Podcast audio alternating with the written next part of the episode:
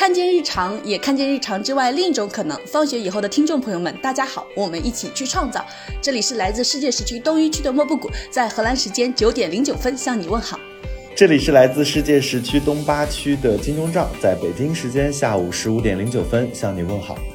这里是来自世界时区东八区的霸王花木兰，在上海时间下午十五点十分向你问好。本期节目病友交流趣史互助大会啊，你也有这病吗？由为用户提供个性化保障需求的惠泽联合放学以后共同推出。我们将在这一期节目和万千病友一起去看见发生在我们每一个人类身上共同的生命体验——疾病，以及我们应对他们的不同方式和多种可能。感谢惠泽对创作者的支持和对人类保障需求的服务，感谢。疾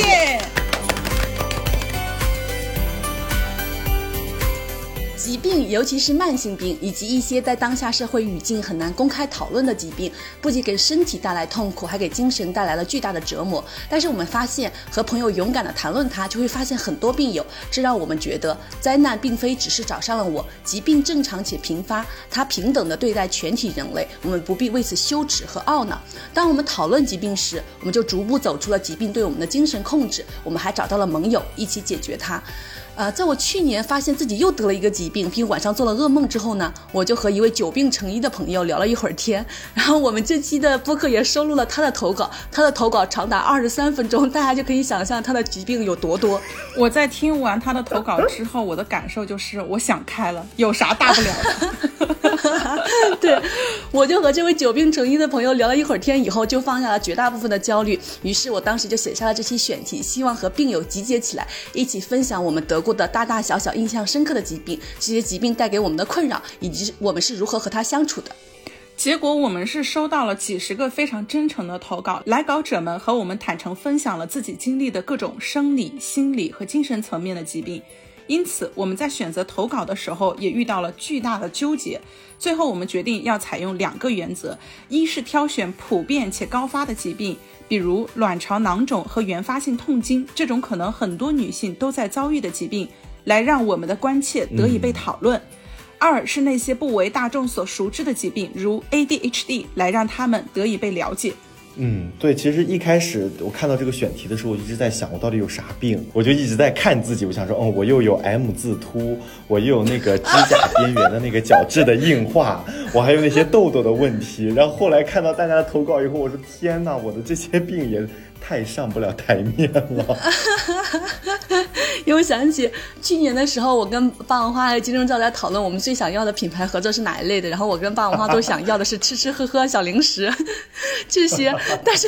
金钟罩一直说他想要植发际线的合作，我又问他你是不是疯了？因为我想的植发际线的都是我们就是老家那个电线杆上会贴的那种小广告。不是现在一线城市的地铁上才贴这个。嗯，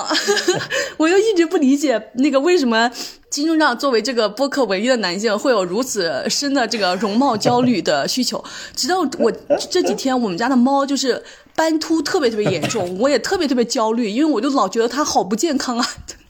就是他身体上到底有没有什么疾病才会导致这些斑秃啊？我就很焦虑，然后我由此共情了金钟罩的焦虑。因为我昨天就是呃运动完也没有弄头，就直接上公司。我同事说：“哇，你真的今天看起来小小年纪就一把年纪了的感觉。”笑死！他说：“我平时没有注意，你怎么这么秃啊？好突然啊！”我们我们这一期就是我们可能会有跟着听友投稿，分享一下我们各自得过的一些疾病。比如说我的一些疾病有精神性胃溃疡、甲减、痛经，然后眼球上那个眼睛上之前小时候做手术割除的囊肿，以及带状疱疹，还有灰指甲这些种种疾病。就是我看起来是身强体壮的那种人，但是实际上身体也特别虚，然后有很多的 有很多的疾病，就是从小就有远视和弱视，一直就是要戴眼罩。哦，然后我自己的皮肤呢又是敏感性肌肤，非常容易。过敏、发炎、长水痘，就是曾经是全身长满红斑。然后天呐，我刚刚体检还检查出来心脏不好，有那个什么二尖瓣反流啥的。前两天呢，嘴巴又长了疱疹，然后我自己也有掉发，还有头屑的困扰。然后还有一些有，就是自己也会觉得有点羞耻的疾病，就是接下来会和大家分享一下。就是我自己之前曾经去看过阴道炎，然后我还去看过痔疮。然后我觉得就是生病是特别容易让人感觉到烦躁和焦虑的。但是做了这一期，以及我看到非常多的投稿之后呢，我就觉得大家一起来交流，就会让你觉得你的痛苦和烦恼是有了出口。就我们都。共同有这种 很很咬人的这种感受，嗯嗯，而且我觉得霸王花心态特别好，就是前段时间他查出了那个什么 口腔里面长了疱疹，他第一反应是啊，我录这期播客有素材了。对我只能说，就是他这种小病啊，他他他就是对你的困扰并不大，然后你就觉得说，嗯，好像还挺好的。但是如果真就是像我刚刚提到的，有一些疾病，它是会影响到日常生活，或者是让你精神上也承受蛮大压力的。我觉得哇，我们。就是一起来去讨论讨论，来说一说，让大家也感受到，其实也没啥，我们都有。对，是的，所以这期交流最主要的目的就是，一是去耻，二是互助，就是让一些社会加诸给我们对于某些疾病的羞耻能得以破除。另外一方面，是我们能通过病友的交流体验中，获得一些解决这个问题和应对这个疾病的方法。嗯，我其实刚才只听你们两个说了你们的病，我都觉得我的心里都好了很多，因为我感觉我好像还比较健康。好像还比较健康，治疗效果过于直接。对，这个事就是那个啥，peer pressure，这是 peers 都有这个病，哎，立刻 pressure 没有了，反向 peer pressure。嗯，那我们来听第一个投稿。嗯，第一位投稿来自东京的寿江。放学以后的各位主播以及各位听友们，你们好。我叫寿江，在东九区东京时间向你们问好。我想和大家分享一下确诊 ADHD 给我带来的变化，同时也希望通过放学以后这个平台，让更多人，尤其是中国的女性了解 ADHD。ADHD 指的是注意力缺陷多动障碍，它严格意义上来说不是一种疾病，因此也没有办法被治愈。它是一种神经发育障碍。患有 ADHD 的人前额叶发育比较迟缓，且大脑内多巴胺和副肾上腺素的含量不足，导致的症状包括难以集中注意力、短期记忆力差以及冲动行为等等。通常这些症状在儿童时期就开始有显现，有时会延续到成年以后。确诊 ADHD 成为了我人生的一个很大转机。第一，它让我消除了很多对自己的负面认知，从而找到了真正有效的应对策略。我从小一直都是一个聪明孩子，高中和大学时一直都是年级的前几名，但我却没能进入名牌大学或者是什么特别厉害的大公司。我一直认为自己是因为懒而没有发挥全部潜力。呃，比如说高三的时候，我觉得备考太痛苦了，就随便参加了一所大学的提前批招生，没有参加高考进入我理想的学校。大学毕业后。我先后换过三个行业，在哪个行业都没能做出成绩。在了解 ADHD 以后，我理解到我的大脑很难控制注意力和冲动。我会在自己喜欢的事上废寝忘食，而对不喜欢的事用枪指着我的脑袋，我也不想做。我更不会去考虑这种行为产生的长期负面影响。如果我在上学的时候就了解到自己和他人的区别，我会花更多精力去思考什么样的策略适合自己。而不是盲从他人的意见，我会选择自己更感兴趣的专业方向，即使他们比较冷门。我会选择去对 ADHD 更加了解的国家去学习和工作。比如说，欧美的学校会为 ADHD 学生延长考试时间，为他们制定学习计划，提供更多的援助，帮他们找学习伙伴等等。即使以上这些都无法实现，起码我会减少很多内耗的时间。把失败归因于懒是一种懒惰的行为，它并不能改变现状，只能得到求而不得的怨恨。所有的失败都有具体的原因，比如说一个小孩不交作业，可能是他对这个题目不感兴趣，或者是课业太多，他需要牺牲睡眠才能做完，或者是他根本就不会做。我觉得对症下药就可以。第二，确诊 ADHD 让我找到了自己的部落。第二。确诊 ADHD 让我找到了自己的部落。很多人可能都听说过多动症，但会把它和教室里坐不住的小男孩给联系起来。但这其实是一种误解。成年人和女性都有可能患有 ADHD，而且比起男性患者，女性患者往往更难得到确诊，因为女性表现出来的症状多半是注意力不集中、记忆力差、缺乏规划性这样对外界破坏性更小的症状。这些不被确诊的女性会被打上懒或者笨的标签，得不到应有的治疗资源，或者是来自于学校和家长的支持。他们在学习和生活上会遭遇比常人更多的困难，却得不到理解，因而产生错误的自我认知。ADHD 和抑郁症以及躁郁症的并发率非常高。我在搜索关于 ADHD 的资料时，发现能找到的简中资料多半是关于儿童 ADHD 的。成人资料少之又少，而通过女性角度去写的科普资料就更少了。比如说，网上能找到的患有 ADHD 的名人多半是男性，一个 ADHD 女性想要找到 role model 是非常有难度的。因此，我决定在小红书做一个为简中圈女性服务的 ADHD 科普账号。在写这个号的第一个月，我获得了一千多名新读者。那个月本来是我人生非常灰暗的一段岁月，但每天早上起来回答读者的留言，已经成了支撑我生活下去的动力。我体会到了分享自己知识和故事的力量。了解 ADHD 也让我开始反思自己的职业选择，思考什么样的工作方式适合自己。这个思考的结果是我决定成为一名 UX designer。我在九月份开始谷歌课程学习。并在十一月开始做我的第一个作品。我也因为做这个作品认识了一群很可爱的队友。海马星球的一个硬核的世界游荡者是如何养成的那一期的嘉宾说过一句让我印象深刻的话，我想用这句话结束我的分享：当你走在正确的路上，你自然会找到和你志同道合的朋友。在了解 ADHD 之前，我的天马行空的思维方式和浪漫的性格。一直让我和身边的人格格不入。我试图假装正常人，但当我被逼到绝境，从而鼓起勇气向内探索时，我反而找到了自己的部落，找到了我和世界链接的方式。希望你们也能找到和世界链接的方式。谢谢。刚刚整个听完这位听友的投稿，我突然间就是意识到一件事情，就是。这个疾病，如果你正确的认识和对待了它，我突然间发现它可能不是一次诅咒，而是一次祝福。对，我们，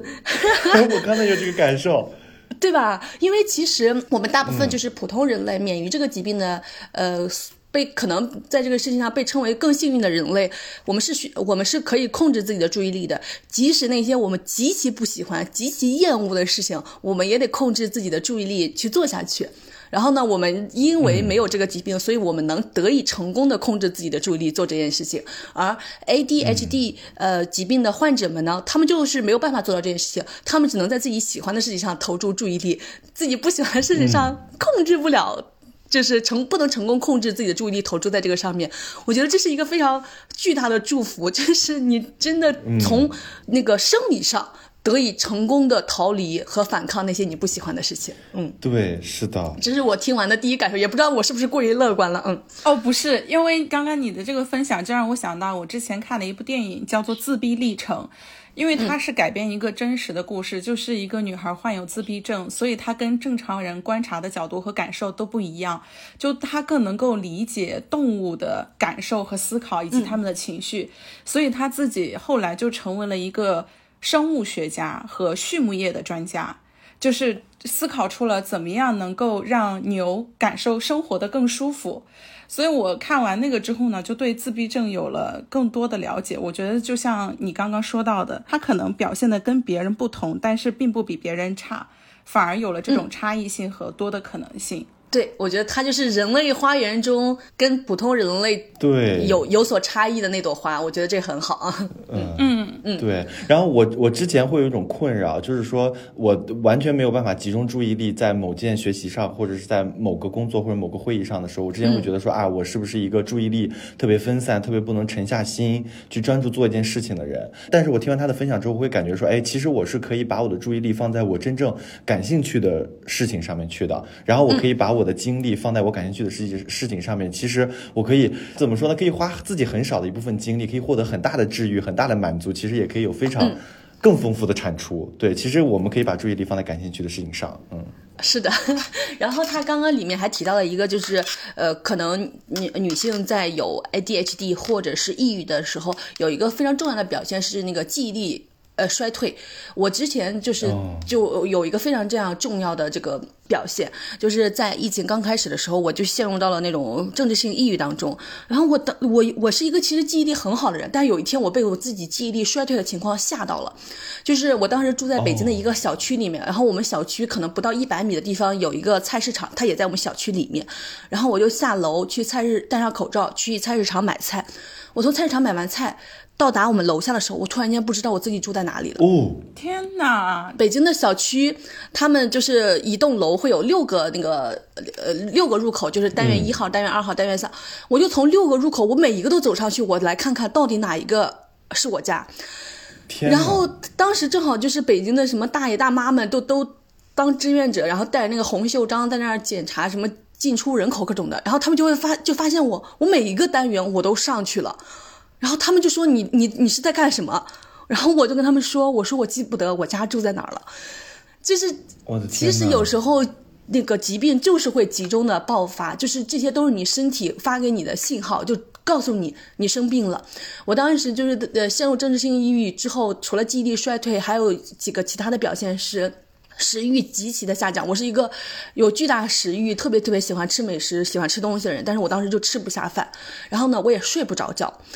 最后因为吃不下饭和睡不着觉，最后导致的身体表现是我得了一个跟那个免疫力。相关的疾病，但是这种免疫力相关的疾病通常发生在中老年群体，基本上都是五十岁以上的人群才会发生这个疾病，就是带状疱疹，也就是俗称蛇缠腰，就是只有你的免疫力系统基本上全线崩溃的时候，你才会得这个病。然后那个民间就有传言说，这个蛇缠腰它会在你的身体一半起这个疱疹，但它一旦过了你身体的中线，你这个人可能就会死。然后那个带状疱疹真的是痛苦至极，就是感觉你的每一个神经末梢都在增那个经受地狱之火的攻击。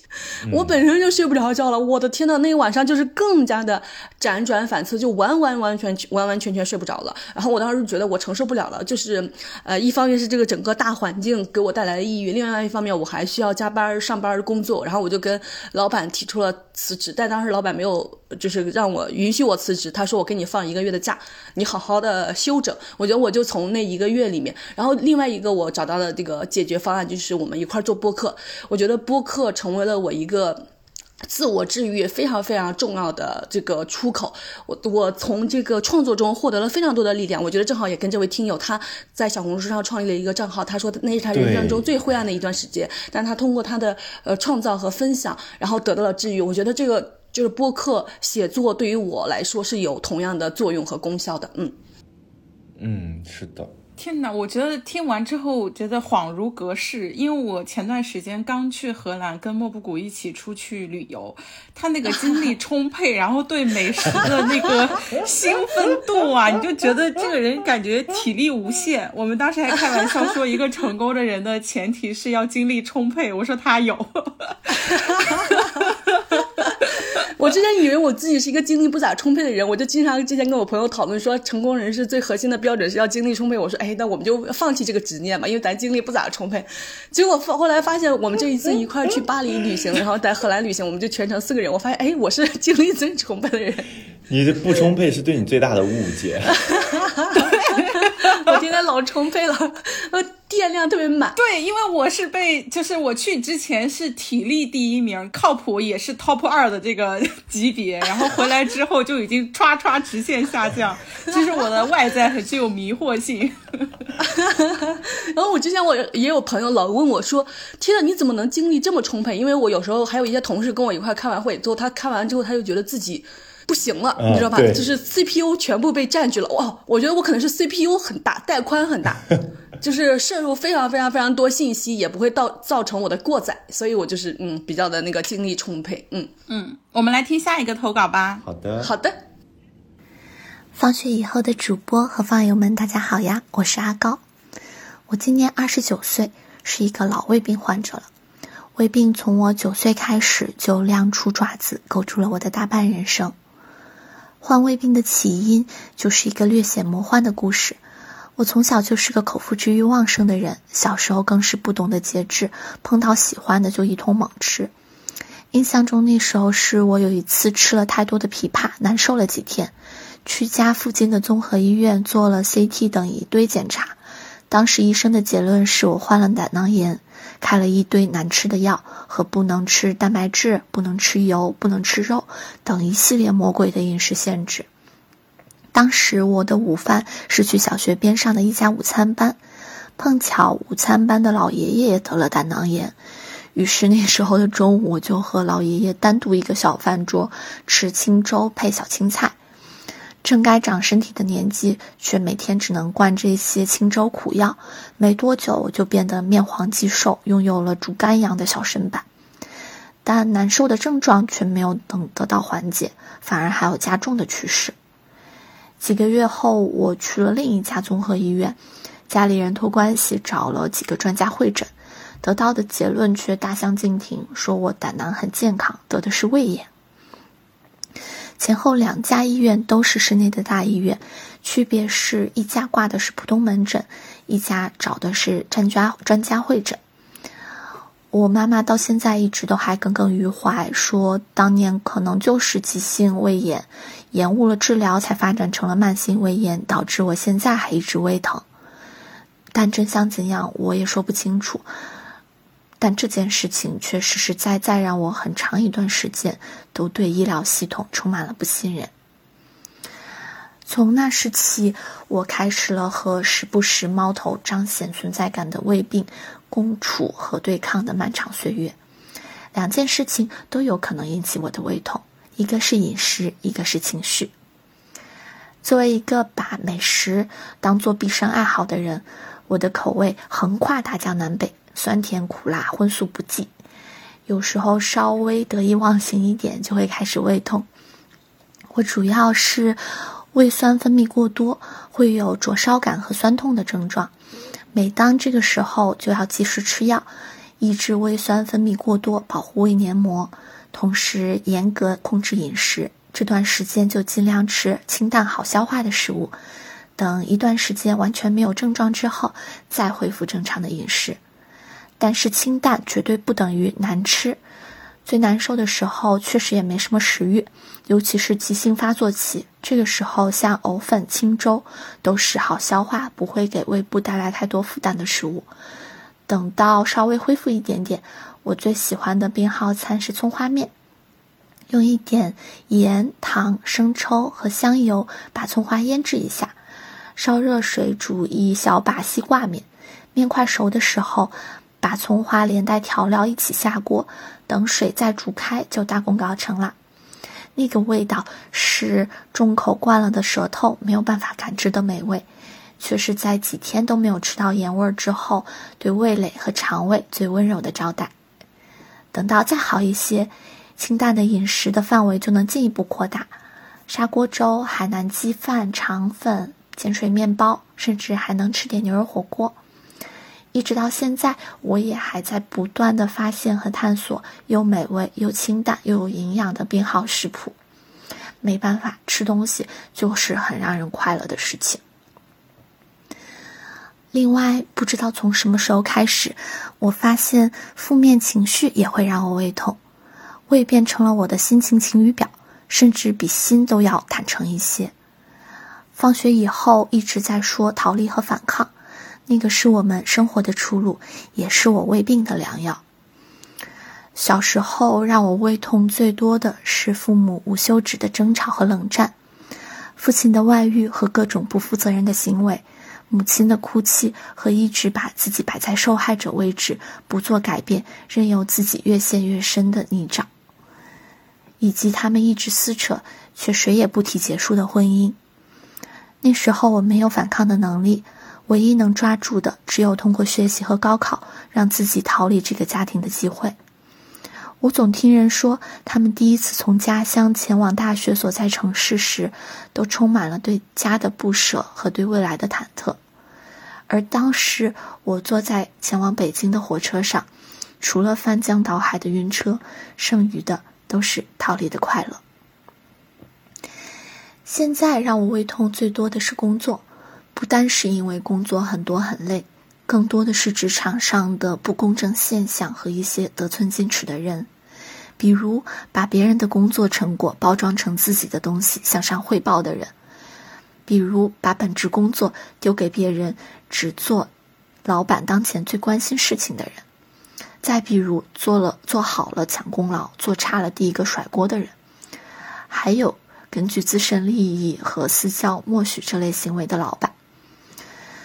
但确实越来越多的事实证明了，这种人在职场中更如鱼得水，把本应该来做业务的精力放在研究和应对老板上，才是性价比更高的选择。之前面对这样的人和事，我总是过于忍让，导致了对方的得寸进尺，我的利益不断的受到侵犯。我的人生准则之一是己所不欲，勿施于人。我很容易带入到别人的立场，感受到别人的痛苦，这使我在工作中没有办法效仿他们。那么留给我的选择就只有两个：一个是反抗，依然努力工作，用产出说话，不去盗取别人的成果，但也对窃取我成果的人和行为坚决 say no，抗争到底；另一个是逃离。不放弃能换到一个更公正环境的可能性，让付出和收获更加匹配。以前我看《这个杀手不太冷》这部电影的时候，马蒂尔德对里昂告白说：“遇到你以后，我的胃里总是很暖和。以前总觉得胃痛，但现在不会了。”我这个情绪性胃痛选手一瞬间就狠狠共鸣了。但比起遇到我的里昂，我更希望能成为自己的里昂，有足够的勇气和魄力面对未知与挑战、失败与苦难，做一个内心强大安定的人。那时候我应该也能胃里很暖和了吧？嗯。我觉得我跟这位朋友有着相似的病症和经历。我我就是一个情志性胃溃疡患者，就是情绪导致的胃溃疡。但是他最开始的那个诱因不是因为情绪，是因为上班，就是 就是工作也特别特别忙，然后一直没有办法按时吃饭。嗯，老是没有办法按时吃饭，所以你就会。经常会经历那种特别极度饿的那种饥饿的状态，所以我现在是一个处于一个不能饿的人，因为一饿我好像胃酸就会开始赶紧分泌，我就会特别特别特别难受。然后另外一个就是我上班的时候真的是呃遭遇了非常多这种压力大、特别特别痛痛苦的时刻，然后这些呢又加加重了这个胃溃疡。我一开始呢一直以为我自己得的是心绞痛。就是我的那个特征特别特别的可怕，就是我可能尤其是在压力大到失眠睡不着的时候，我那天我晚上就会突然间啊开始，就是离呃我我都不知道这个具体器官的描述应该是哪里，就是整个这个腹腔吧。突然间一阵绞痛，然后我那几秒钟是无法呼吸的状态，然后所有就是那种特别悲伤的回忆全部会涌上心头，然后小时候学的那些最最就是跟悲伤挂等号那些诗，什么国破山河在，长春草木深，断壁残垣，各种各样的东西，就全部会涌上来，然后你就那个那一那那段时间是一直无法呼吸的状态，然后这个痛慢慢消退以后，你会发现自己全身都是汗，呃，因为它是直接，我就觉得它能跟我的回忆各种东西都连接在一起，所以我会觉得我是心绞痛。我为心绞痛就看过很非常多次医生，就是每次去看医生，医生说不可能，你这个年纪不可能得心绞痛，不可能。然后我就会什么抽血呀，做心电图啊，做 CT 呀，然后什么还有医生建议我像霸王花一样背那个什么睡眠机器，各种有的没。那当然最后那个我没有选择去。后来我才意识到，我这个其实是胃胃溃疡导致的绞痛，是胃绞痛。我其实发现，就是疾病有一个给我们带来的一个，也不是意义吧，就是那个结果是，我有时候我发现，你得你得生病了，你才能知道身体的器官和部位到底在哪里。对 对。就你得，你才能非常直观的是，因为其实之前这个这些器官、这些那个部位没有生病的时候，你是感受不到它的存在的，它就是在正常运行。只有它在不正常运行、出现问题的时候，你才能知道它的存在，你才能更直观的知道，哦，这个部位原来在这里。对我就希望大家永远没有这种直观的知识，就是你不是一直因为他那个不工作了才知道他在哪里。上班真的是给我带来了非常大多的病痛，除了这个情绪性胃溃疡，还有一个是甲状腺疾病。嗯，我一开始就是我每年不是去体检嘛，然后说我甲状腺有问题，我就一直以为自己是甲亢，因为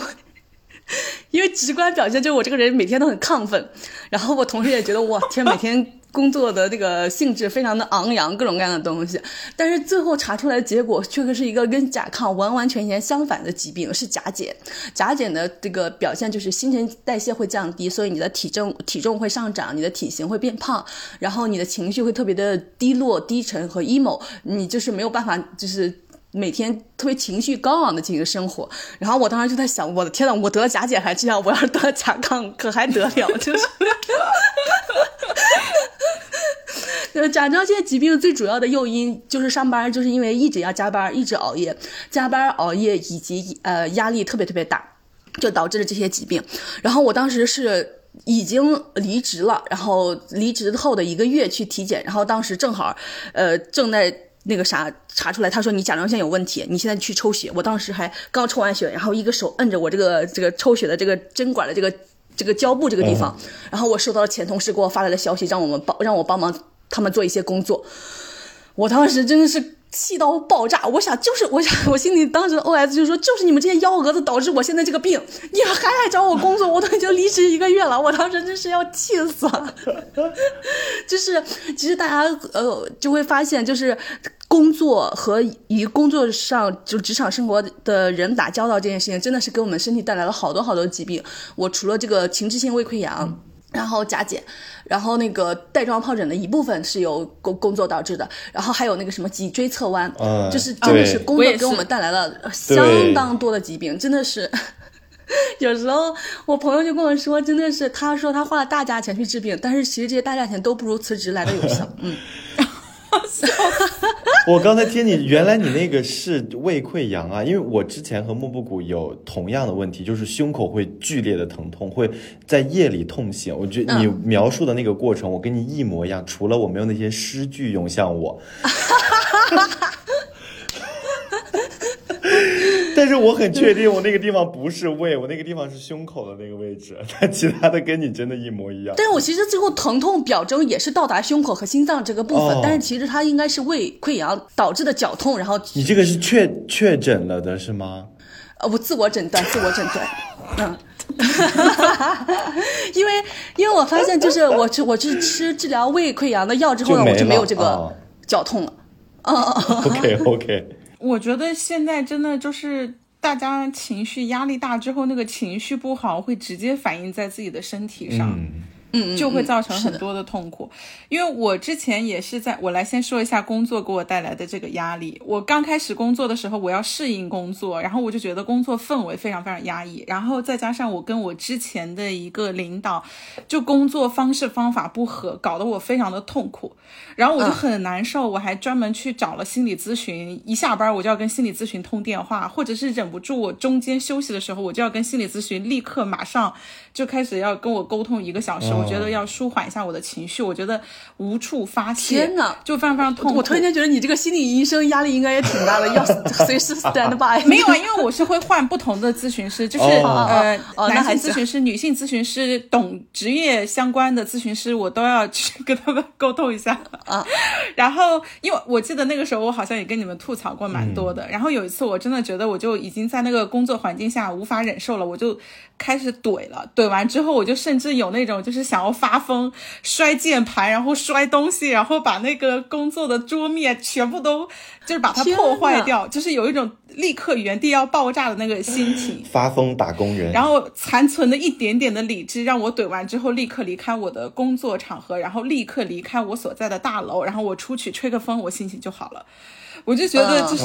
就是那个，它是一个环境和氛围给到你的一个影响，就是你在这个氛围下，你感受到的那种无形的压力和痛苦，它就是会直接给到。然后我之前也因为工作，就是那个颈椎有问题嘛，就是颈椎曲度变直，我以为直是好事儿呢，谁知道就是说你颈椎正常是有曲度的。对呀，你们真的是。所以我就去。脊椎僵直，所以嗯我还去做推拿，然后去检查，就发现，对啊，它这个就是你跟职业有关系，当然跟如果长期学习，其实也会，就是你你一直姿势不动嘛。对。然后一段一度有一段时间，就是症状吓到我了，就是我经常会觉得头晕和晕恶眩，因为如果你经常会觉得头晕还和晕眩会导致偏头痛。嗯，对，他就可能是颈椎病很严重的了，因为我们有颈椎病很重的同事，他是属于如果你开车，如果突然刹车，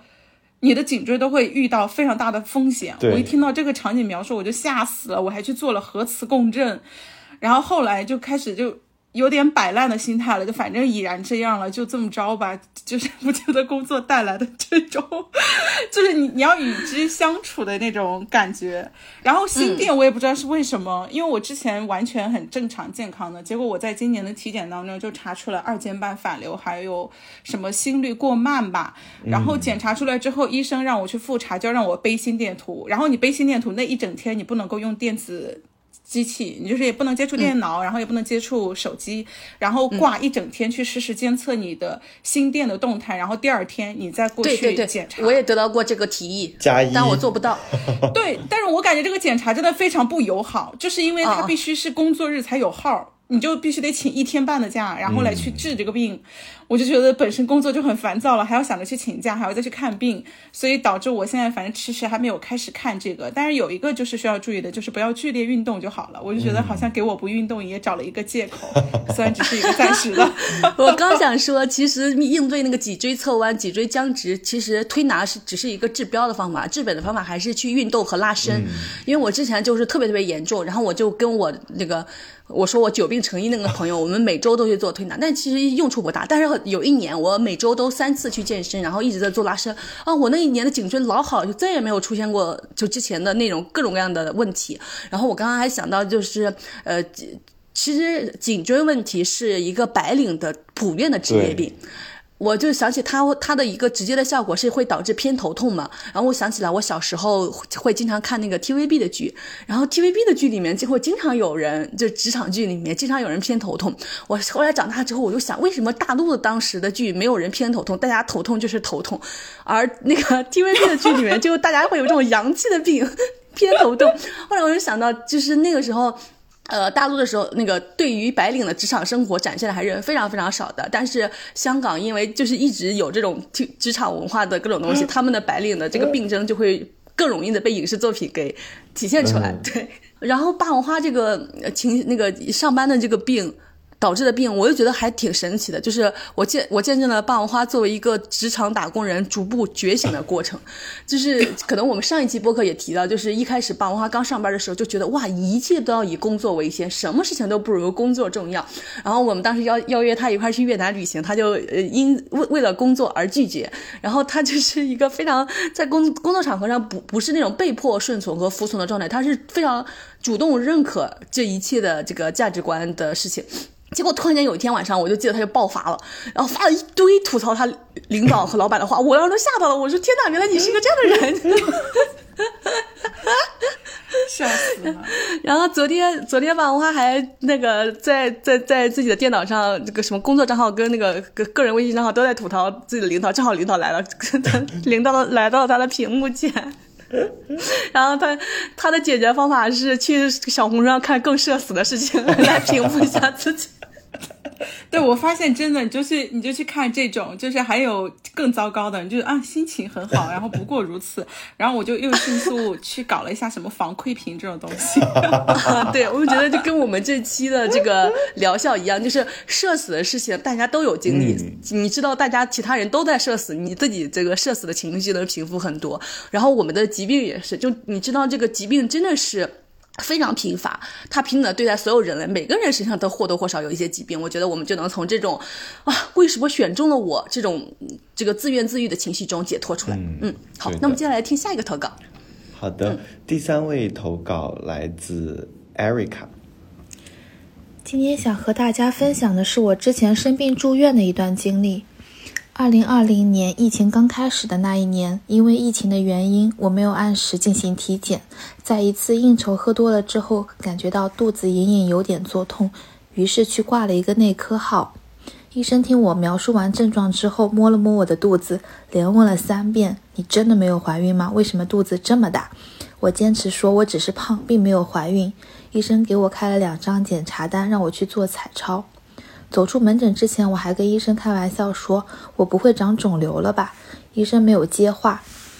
给我做彩超的是一个很年轻的小医生，在我肚子上涂了一大堆润滑液，然后上上下下、左左右右照了五分钟之后，一脸凝重地叫来了另外一个看起来资历深许多的医生，然后又是一顿操作，说我的肚子里有一个巨大的囊囊性占位。躺在检查台上的我还没有意识到巨大是有多大，直到我坐起来看到单子上的数字时，才产生了一种眩晕感。这个直径已经超过了十五公分。后面有医生描述这个肿瘤的大小叫顶天立地。等我再去找医生的时候，他已经在电脑里收到了我的报告，并且建议我去上海做手术。花了一分钟和医生讨论了一下医院的选择，我开始有点沉默和难过。医生安慰我说：“一般良性的肿瘤才会长得比较快，不要太担心。”幸运的是，我当即在挂号平台上就找到了第二天早上别人临时取消的一个专家号，当晚就出发去上海。第二天看上了病，因为肿瘤实在太大了，在连续被几个医生数落为什么这么粗心，肚子上长这么大的肿瘤都没有发现之后，我预约到了几天后的病床。手术前的几天间隙，我回家处理了一大堆事情，包括休假前的工作安排、办理转外就医手续、做住院的核酸检测，以及和我的保险经理面谈了一下我保险的赔偿条款。住院那天，我住进了一个嘈杂的七人病房，因为护士的一些失误，我没有能够准时做上核磁共振，以至于在手术前在医院里就躺了三天，每天听这些进进出出的病友们讨论病情。隔壁床的姐姐比我大几岁，也是未婚未育，症状简直与我如出一辙。在半年的期间，她卵巢上的肿瘤长到了十五公分，在做手术的过程中做了快速切片，发现是恶性，从腹腔镜转为了开腹，同时摘除了一侧的卵巢。近期正准备开始化疗。还有斜对面的上海老太太。从早上到晚上念念叨叨，病房里都充斥着她的上海话，没有一刻安宁。而不巧的是，她也是恶性。一个病房里就有两个恶性，而且都是症状非常相似的病例。我开始有点懵了，心态爆炸。本来就吃的少，到这会儿简直全无胃口，睁眼闭眼都仿佛写着恶性，每天机械的打着消消乐，脑子一片空白。因为核磁共振做出来的结果不太好，医生让我断了微创的念头，直接进行开腹。我反复进行询问，最差的结果是什么？大概是早期恶性。心想最差不就是开始化疗？于是我安慰我妈妈说没关系的，甚至手术前我都没有吃安眠药，那是医生给因为手术会紧张而睡不着的病人准备的。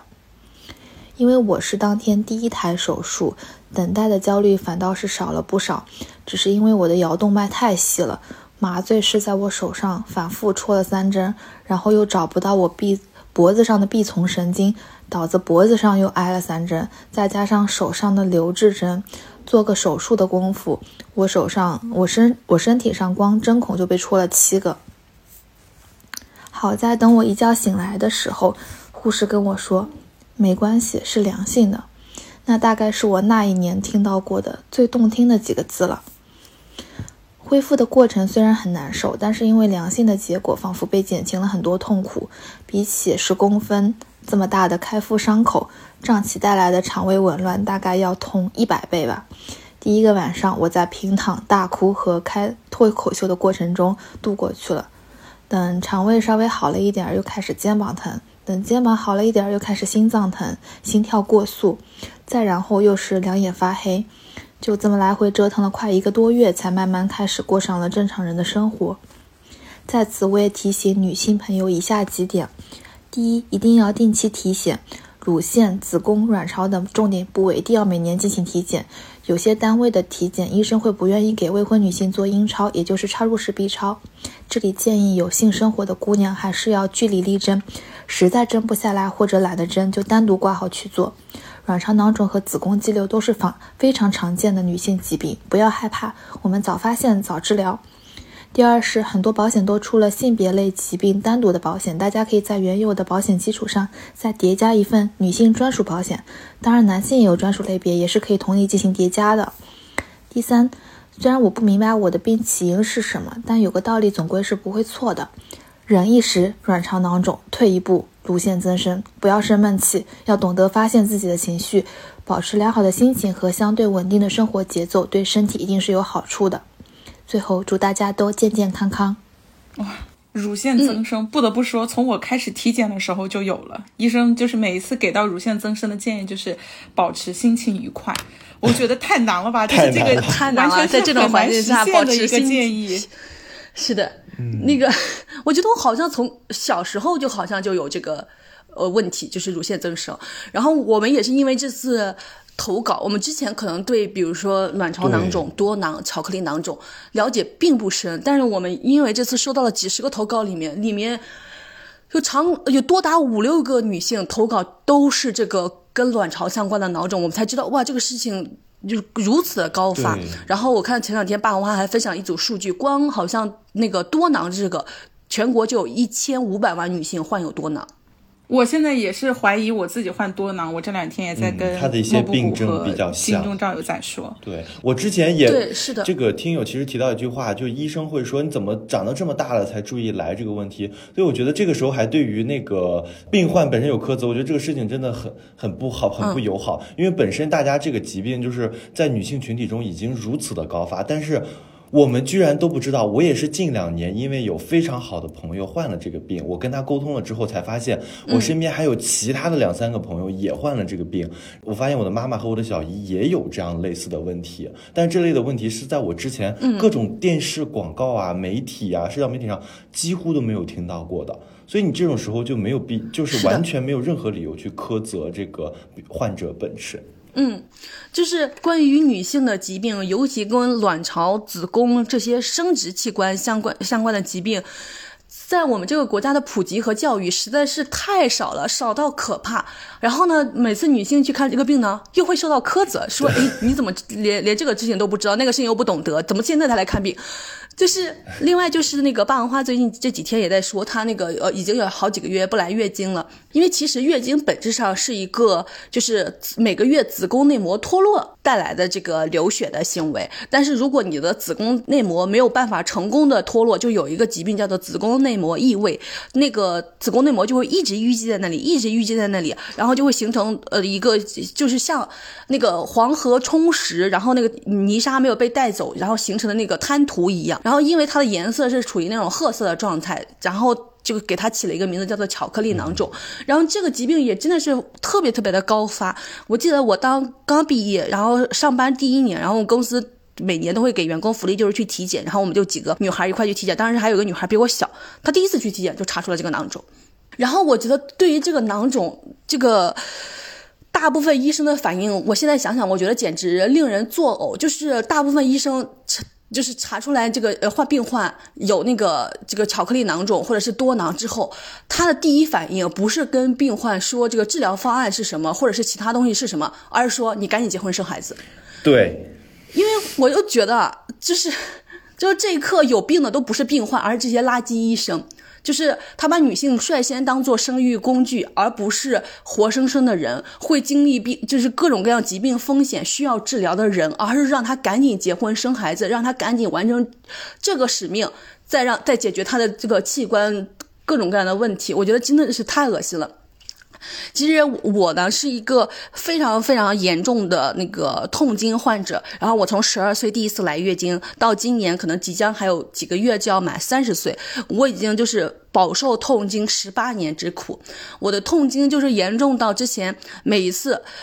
就会呕吐，就会痛到呕吐，每一次都会痛到呕吐。就他真的是，而且我那一天是不能处于不能上班、不能工作的状态，然后一直躺在床上，有时候甚至都要把那个被单都给扯烂的那种状态，因为实在太痛了，就一直在床上辗转反侧，你就是没有任何东西可以做的。因为小时候对于那个止痛药的普及也没有那么的多，然后就是一直真的是太痛苦了，严重的影响了我的生活。后来，呃，之后几年呢，我就发现一个止痛药对我还挺有效的，然后我就一直在吃那个止痛药。但是那个止痛药呢，就又又被说你经常吃那个止痛药会有血栓的风险，但是我依然得吃，不然那个。痛是我是完全无法承受的那种状态，然后我后来我就发现，因为我现在的那个周期也已经从呃四周变成了三周，当然很多人说这可能是一个卵巢早衰的表现，然后量也逐渐的在减少，然后我因此一年就比别人多疼了很多次。其实大家就可以想象我一个月究竟处在一个什么样的状态里，一周在来月经，然后另另外一周一直活在月经即将来的恐惧里面，那个时候肚子已经开始隐隐作痛，每天都在担忧月经。是不是马上就要来了？只有一个月，只有一周是轻松自在的。就是我，我过了十八年这样的生活，我这一年我终于觉得我受够了，我不想再过这样的生活了。然后我就去做了一些研究，然后我就去注册了那个荷兰当地的家庭医生。我然后我昨天就呃前天就去看了家庭医生，然后我现在拿了药，我觉得我终于想。就是解决这个问题，我就是决定，我想我之后不想再来月经了。就是当然，大家可能会觉得，呃，那个什么，呃，就是月经是一件自然的事情，你就让它自然的来，不然你吃药或者是其他的应对方案都是对身体有损害的。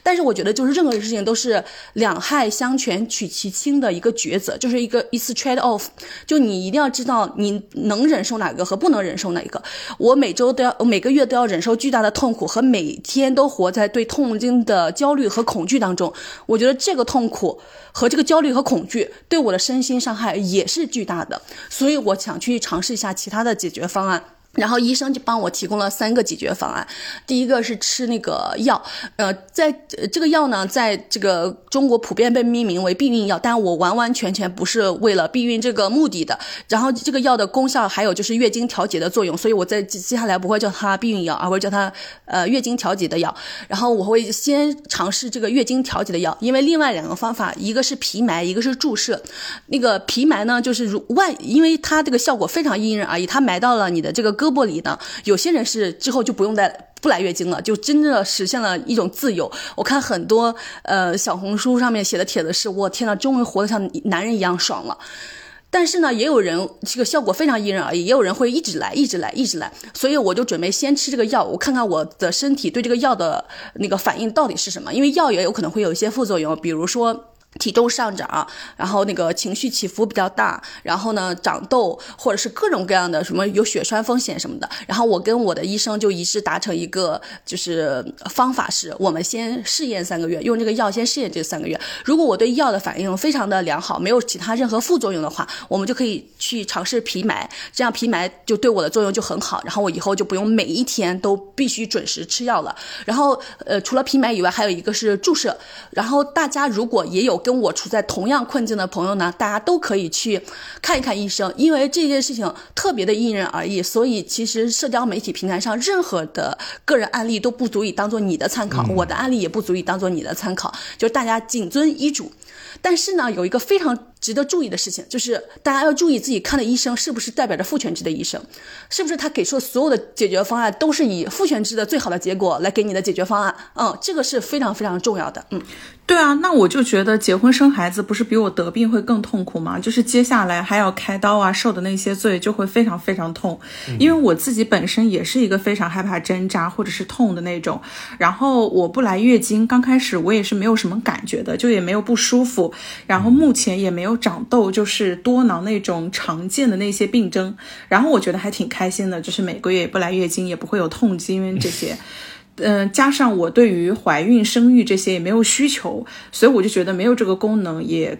没关系，无所谓，我就觉得还蛮好的。只是后来，包括我在投稿整理的过程当中，我自己的调研过程当中就有了解到，就是如果长期不来月经的话，那么它后续可能会容易引发一些并发症，或者是后续的一些疾病。然后我觉得，那我应该近期去检查一下看看。不，不是长期不来月经会的会来会引发一些疾病，而是你长期不来月经，说明你的身体可能出现了一些小小的状况，它是一些表征啊。对的，对的，对的。嗯嗯。因为莫布谷的这个补充是比较必要的。我主要就是想说看。一下身体有没有啥问题？如果没啥问题的话，我就觉得，哎，我的身体没有出现不正常的指标，我就觉得哇，太好了，非常开心啦。对，我觉得啊，我觉得对于我来说啊，我不我不是代表其他任何人，只记只代只代表我来说，如果能够健康的绝经，我觉得是对我最大的福报。嗯，是，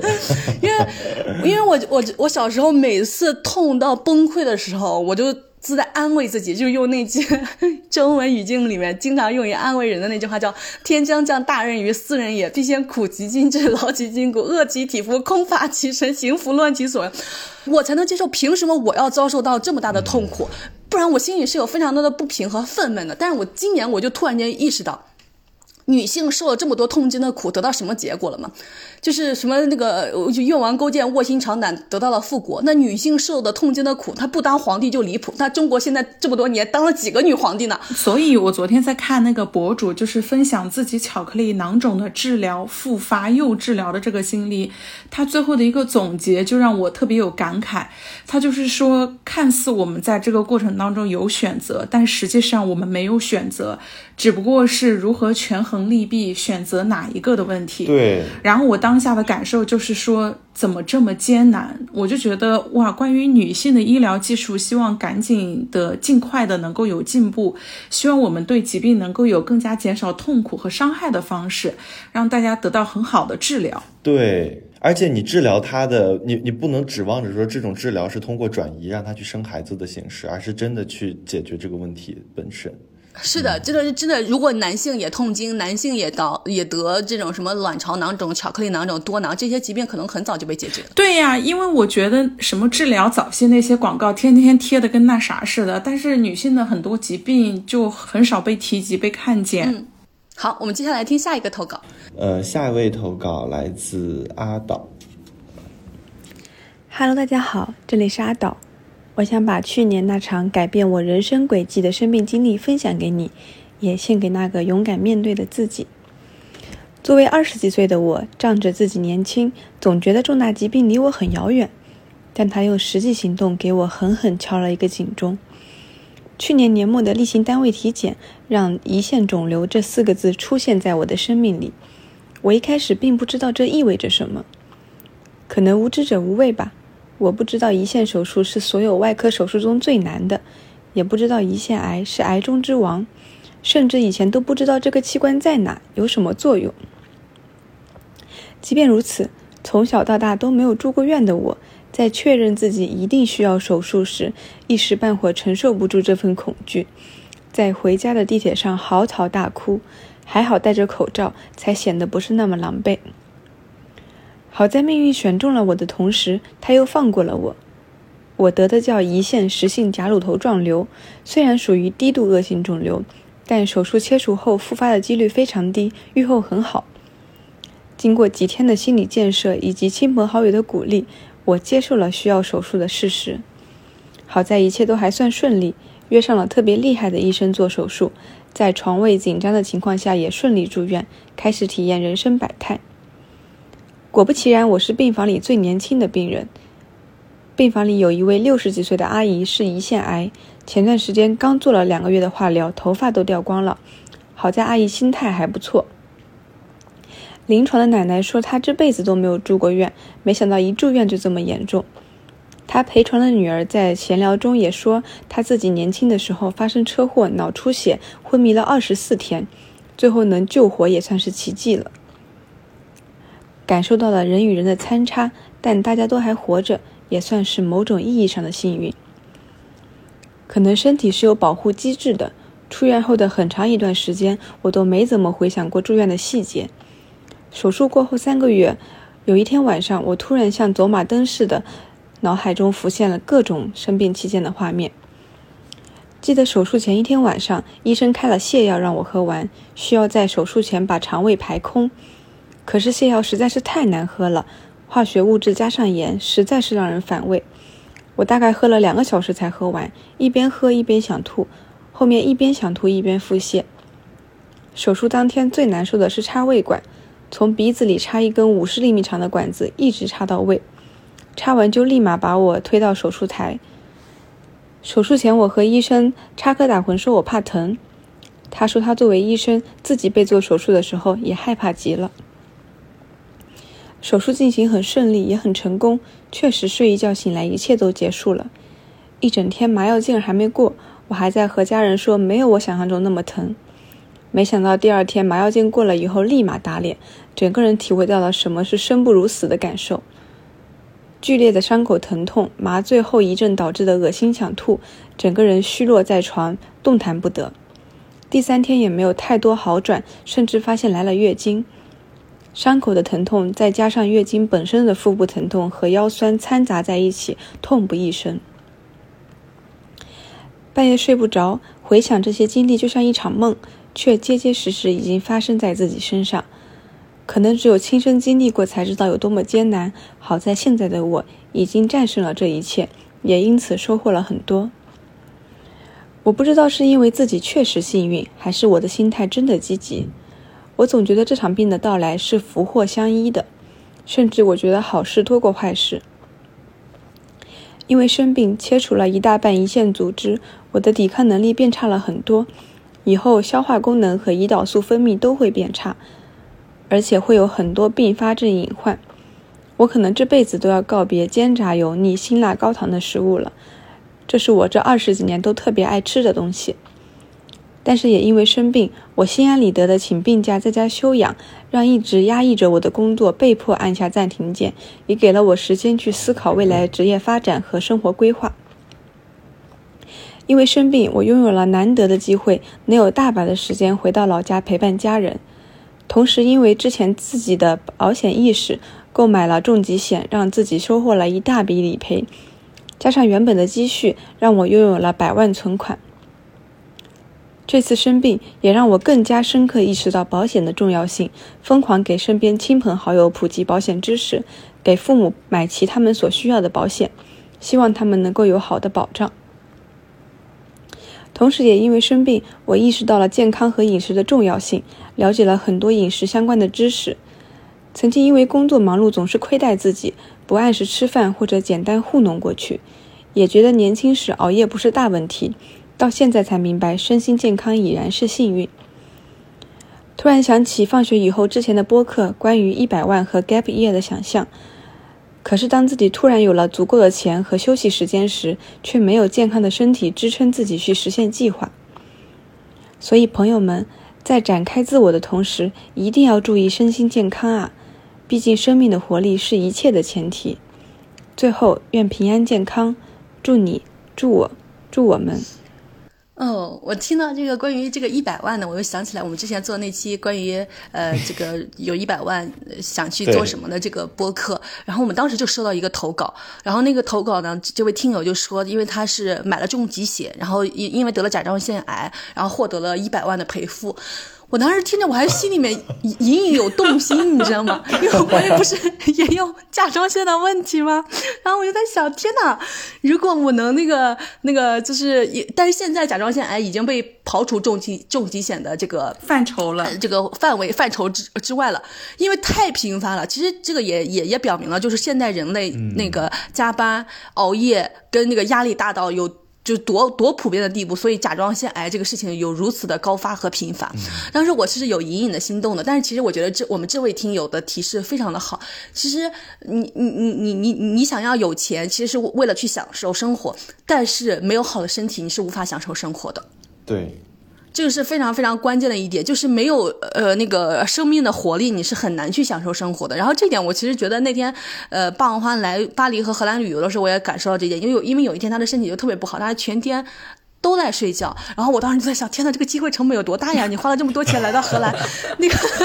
就在这里睡觉。但是我现在，但是我现在在想，天呐，健康的身体太重要了，因为我每天都是那种亢奋的状态，所以才能够更加好的，就是呃花把自己的金钱觉得花的很值，真的有待。非常具体的享受生活啊，然后我就想到，其实这些很多疾病都是因为上班这件事情导致的。我就想起来，那个金钟罩有一个口头禅，就是他上班就是在上保险。上班就是为了上保险。然后后来他有一次写 newsletter，然后他他的标题就是上班就是上为了上保险。然后后来我就给他后面加了一句说上班是上保险，但是不能升级成为上坟。嗯，我我我觉得之前呢是大家在精神上去上班有一种上坟的感觉，但是其实今天我们听到投稿听到这里，我们会觉得很多人上班就是真的然后导致了逐步面迈向坟墓的结果，就给我们的身体带来了众多的疾病。就这件事情真的是非常的恐怖。然后正好聊到保险，我就在想，我为什么我们集体都有这两年都有想去买保险的意识？我呢，是因为我正好这两年来到了这个荷兰，但是我的父母还在呃中国，然后我就有一种那种鞭长莫及的感觉，我就很担心他们，比如说呃出现什么疾病，我也没有办法去照顾他们。然后呢，就是我们家家庭。就是因为在乡村地区承担这种呃疾病的风险的这个抗风险能力其实是非常非常非常低的。然后呃这个就是在身在农村，你也没有什么那些城镇职工会有的各种各样的五险一金的这些东西，就是抗风险能力特别特别的低。然后我还发现一个非常。搞笑的事情就是，我发现，就是我的父母有了保险之后，他们更愿意去呃那个看病就医。对，就是这个事情呢，就是发生在 发生在我 gap year 期间。然后有一天，我妈妈不小心就是被呃一只小狗咬了，那个伤口非常非常的不严重，所以我妈妈就坚决不愿意去打针，因为大家知道，就是打那个狂犬疫苗非常之贵，对于这个农村家庭来说，可能一年你这个就是在。土地上获得的就是你辛辛苦苦挣得的那些钱都不一定能 cover 掉你去打狂犬疫苗的钱，所以我妈妈就坚决不愿意打，我就一直劝她去打，然后她后来都生气了，她就说她就不打。然后呢，我奶奶也说自己小的伤口打什么针啊，什么各种的，就所有人就在农村生活，就是大家都觉得哇，钱比其他东西更重要，就是这是因为生存环境决定的，就不是为了说这个是呃这个思维模式有多不好。后来我我爸爸就正好在当时在外地，然后我就给我爸打电话说这个事情，然后我爸就说他跟我妈妈买了保险，就是他给我爸可能是我们全村最有保险意识的人，因为我爸在我小时候去做过那个保险员，然后他给我爸呃 对给我给我弟弟还有我都买了二十年的寿险，然后给我妈妈买的是十五年的寿险好像是，然后正好在我 gap year 那一年呢是我妈妈那个寿险的最后一年，他正好还在那个承保期之内，然后呢说。打狂犬疫苗全部免费，哎，我妈立刻 立刻去打，跟我一块去打针，笑死。然后我又骑着电动车带着我妈妈，呃，就是隔几天就去打一次针，隔几天就去打一次针。然后我们还会一一一起，然后在外面吃饭呀，什么各种的。因为平常都是我跟我妈妈在家做饭，我就觉得哇，这个旅程也是挺好的。然后我们可以一路上看看风景啊，聊，然后聊天，然后吃饭。就是你真的，你有了保险，让父母觉得哦，我看病。不仅能治好我的病，我还不用为此付出额外的大笔的花销，他们才会更加愿意去看病。我觉得这是一个曲线救国的行为，因为有时候你劝父母去看病，妈呀，你这是磨破了嘴皮子，他们都不愿意。然后我现在不仅让我呃爸妈就是。就是在保险的情况下会去看病，我还让他们每年都去做体检。就是一开始我当然是我在 gap year 期间，我是强制带他们，就每天先进行疯狂的营销和洗脑，然后在身体上身体力行的带他们去。然后即使在我来到了荷兰以后呢，他们接下来每年也都自己去了。然后我妈妈，我爸爸就查出来就是三高各种的很严重。然后我妈妈就是除了各种妇科疾病以外，还有血管瘤。然后医生就跟他说，当当然这个血管瘤这个事情，但没有大家想象中那么恐怖，因为我看到很多人也都有血管。就你每年都去体检，看他有没有长大，如果没有长大就还好，嗯，就不是一个特别特别恐怖和吓人的事情，嗯。然后正好我妈妈的她的那个是呃寿险是在我 gap year 那一年之后，它就到期了。然后我正好就是惠泽来找我们合作的时候，因为它惠泽其实本质上它不是一个。保险公司，而是一个那个相当于是保险经纪公司，然后你就可以找到你的保险顾问，然后跟他们说一下你父母现在的情况，他就能够给你就是分析你父母现在的情况到底是怎么样的，然后给你提供各种各样的你觉得你的父母应该买的这些保险。然后我就经由此深入的了解了一下我父母的呃现在的保险情况，他们的身体情况，因为他们还必须得看体检报告才能给你推荐相关的保险。所以大家如果父母五十五岁以上了。记得带父母，呃，不管五十五岁以上还是五十五岁以下，都让父母养成体检的习惯。对对，就是经由和保险顾问的沟通呢，然后得出来了以下的这些知识，正好也分享给大家。保险呢，其实主要是分成两类，一个是保障类，一个是储蓄类。保障类呢又分成四类，就是重疾、医疗、意外和定期寿险。像我爸爸给我，呃，还有我弟弟，还有我妈妈买的那个是呢，就是寿险。然后它这四个的区别是这样的，就是重疾险呢，它是一次性赔付一大笔钱，但是父母就不太适合重疾险，因为父母年纪大了，他这个保费跟保额可能就会出现倒挂的情况，就是你的交的保费可能最后会高于赔付费，是不建议这个的。所以其实是年纪越轻的人买重疾险越合适。嗯对，然后呢，那个定期寿险呢，它是主要呃包的是那个身故和全呃全残，它最好是能够覆盖你家庭的年支出和负债，比如说是你房贷或者是养育孩子的三到五倍。嗯，但是我的父母是没有负债的，因为就在农村地区没有什么房贷。然后呢，我们他的他的孩子也就是我都已经长大了，不需要再养育孩子，所以这个呢也是不不需要的。然后另外一个就是百万医疗险，然后它。那个随着年龄的增长，保费也会增长。它大概的那个保费一年是一千五左右，然后一年的赔付额是四百万。然后另外一个就是意外险，它的保费很便宜，那保额在一百万。五十五周岁以上的那个朋友们，就是他你们的父母要记得提前准备好体检报告。然后五十五周岁以下呢是不需要体检体检报告的，只需要那个健康告知逐条核对就行。嗯，然后当时我我父母正好卡在马上就要即将五十五周岁这个年龄，然后最后我给我父母决定买的就是那个百万医疗险和意外险，因为。重疾险更适合年轻人，然后定期寿险更适合那些就是还在养育孩子，然后家庭还有负债像房贷这些支出的人。然后我给我父母买的就是百万医疗险和意外险这两个。然后因为我自己个人现在是在荷兰有买保险的，所以我在中国就没有给我自己买保险的需求了。但是霸王花跟呃那个金钟道是有的，尤其他们之后还打算不上班，然后要给自己买保险，然后你俩可以介绍一下。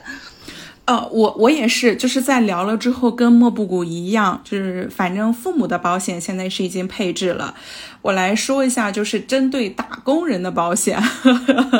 就是我之前给我姐买了一份重疾险做她的生日礼物。哇！因为我刚工作没几年的时候，就关注了一下保险的事情。我当时就评估了一下，就是首先家庭条件，就万一如果后续出一个大病，因为你并不知道风险是不是会降临在头上。就如果你真的出现大病，我是没有这个自信和能力，能够让比如说家里人得到一个妥善的救治。然后你救治完之后，那不工作的那几年是是不是可以不用担心收入来源？因为在中国就是大病致贫、大病返贫的情况就是屡见不鲜，所以其实重疾险就是为了防范这个风险的。嗯、对的。然后我姐当时刚好他们的公司。实际上是有交保险的，但是他们配置的额度非常的不够，我就觉得这个是有风险的，而且他刚好临近就是下一年马上到生日了，我就了解到，就是像刚刚莫布谷说到的，其实你越年轻的时候你去买它，价格便宜，因为它总归是要有一个风险对冲。然后我当时就跟我姐去交流，我说你愿不愿意去买这个保险？我当时给她选的那个保额的配置最高是到一百万的。我就说这个保险可能大概一年要交一万多左右，我可以把你的第一年免费给你交作为你的生日礼物，然后后 续你你就要每年都要交。我说那你能不能接受？如果你能接受的话，我就把这个送给你。哇，你这是一个生日礼物很好的思路，堪比送彩票。真的耶。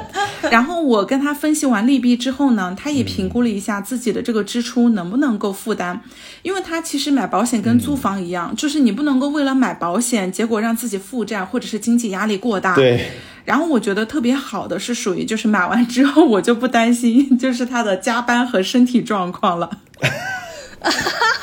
哎，我发现我也是这个样子，我就觉得给父母买完保险，我就不用，就是因为其实人的 CPU 都是有限的，我我的 CPU 就不用再放在这一块了，我就这一块的 CPU 我就可以拿出来放其他的事情了。对啊，就是总是听说他要加班，然后情绪很暴躁，压力也很大，我之前就会担心说，我说这怎么着？因为现在人过劳的也很多嘛，然后买完之后，我就心想说，OK，好，这已经不在我的考虑范围内了，你就自己管自己。然后我就很逗，我还有去跟我弟沟通呢。我说：“那你要不要买保险？我也可以送你一份。”结果他自己又没有这个意愿，然后也没有理财的意识，加上经济能力相对来说也比较弱。那我就觉得 OK，那你自己去管自己吧。我我也就没有再给他推荐了。嗯，是的，是的。呃，我自己在沟通了之后呢，我觉得我的个人的需求是这样，就是本身我现有的保险配置还是比较充足的，所以我建议大家就是打工人首先关注一下公司给自己配置的保险。对对对对，我在跟那个惠泽咨询的时候，他就首先问我说，哎，呃，你公司应该也有给你配置保险，然后他就保要了一下我公司给我配置保险 list，然后他就会逐条给我分析说，你看这个险应对的是什么，但是它的弊端是什么，然后他会整体说你公司给你的配置的保险哪些哪些 OK，哪些哪些不 OK，所以你哪些部分要升级，哪些部分要再单买，对，所以我觉得他们的这个挺好的，嗯，就不是在你没有了解的基础上直接向你 sell 一个产品，我觉得这个思路就很不错。嗯，我觉得就是大家有现有的资源就充分利用起来。嗯，然后我为自己咨询的考虑，就是因为我不想工作，我也会觉得很累。我就觉得我有一天 就是你你不想上班，不是不想工作。啊，对对对，就是我为我自己咨询的考虑，就是我也不想上班，就是我总归会有，我就离开这个公司，嗯或者什么对的。那这个我就需要考虑我自己为自己交保险。嗯我知道了，如果我要离开这个公司，我接下来我给自己哪些的风险去涵盖掉？是的，然后我大概需要花到多少钱？我就觉得它会让你对于辞职的恐惧和担心就没有那么大了。对，是的，我觉得其实保险就是一个安全网，就是在没有安全网的时候，我们总会有各种的操心和犹呃犹豫，就不敢有勇气做出一些真正有利于自己身体健康的选择。但是有了这个安全网，我们就可能更有勇气，减少一些 CPU 的占据，获得更多的勇气去做真正有利于自己的一些选择。嗯，我想起来那个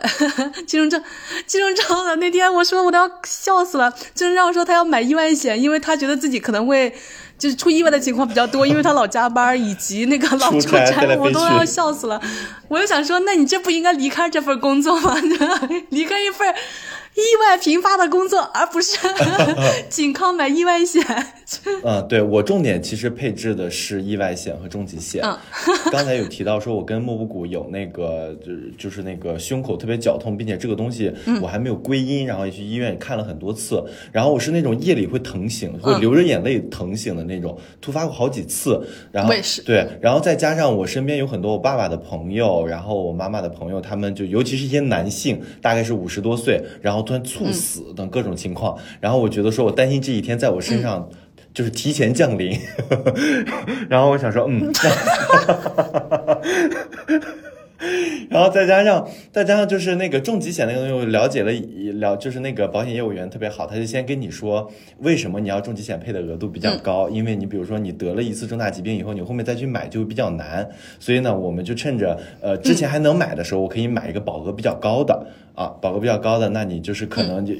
不幸中招之后，你可以会得到的赔付来说比较高，嗯，但是我会觉得说这一次我其实很多以前很多年以前就想买保险，但我一直没有买，没有买的主要原因是因为我觉得那些调研和研究太麻烦了，要去了解这个种类我需要什么，我觉得我一想到我要做这些事情，我就望而却步。然后，但我觉得这次感受特别好的是，就是对方可以以一种 Q&A 的形式，就你就直接把你的需求嗯。和你的对你现在的情况直接告诉他，然后告诉他我爸妈的职业，然后我的职业，我的各种的情况之后，然后他给你一个配置，然后你针对这个配置有什么问题，你去问他。然后他再给你解答，我就觉得这个东西好简单啊！我花了一个多小时的时间就解决了我之前 好几年一直就是就是让我望对保险望而却步的一个问题。我就觉得这这个是在跟他们沟通过程中服务非常好的一个地方。嗯嗯，找专业的人解决专业的事情，这个跟那个咨询行业也是相关的。是的，因为其实呃，那个惠泽是一个数字化保险服务平台，就是他们本质上卖的是服务，就是给你提供解决方案这件事情。嗯，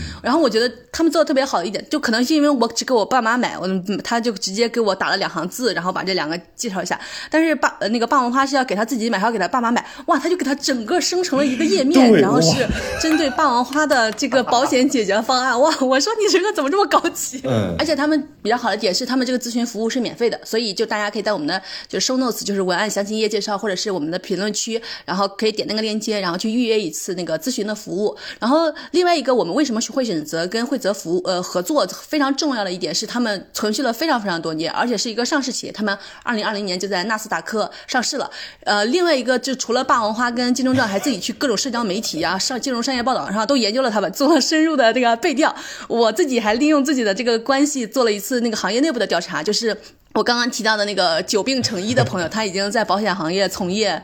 妈呀，多少年了？六七年了。然后呢，嗯我让他帮我打听了一下惠泽，他就是呃，他找他不仅他自己去问了一下，然后他还找了各种朋友去打听了，说惠泽在行业内评价非常好。然后我我们最后才决定跟惠泽合作的。所以大家如果有需求，那个有保险需求，或者是对父母有保险需求，就可以去点击那个链接去咨询一下。嗯，然后我觉得大家不要担心说你会不会咨询了以后留了自己联系方式就一直被这个保险经纪人或保险业务员打扰。我可以说的是，我有一个礼拜我因为工作比较忙，我没有发消息给他，哎，他也没有发给我。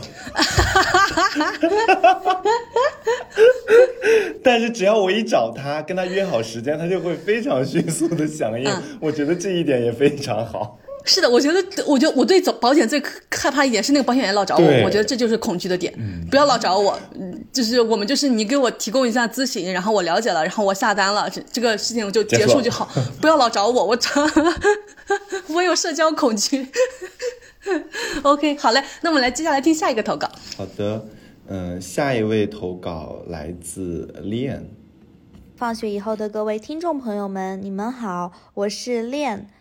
我想要讲的疾病叫做多囊卵巢综合征，它有以下五种症状：一、月经不规律；二、容易长痘；三、容易肥胖；四、容易多毛；五、难以受孕。其实，以下五种症状中，我主要是第一种症状——月经不规律。我当时是有一个月都没有来月经，然后下一个月来月经的时候却来了整整一个月，出血量非常的少，但就是一直来一直来，然后来了一个月，所以就去医院查了一下，查出来了这个病。医生给我开了药，那个药非常的苦。我记得我第一次喝这个药的时候，我的身体是被苦到直接开启了防御机制，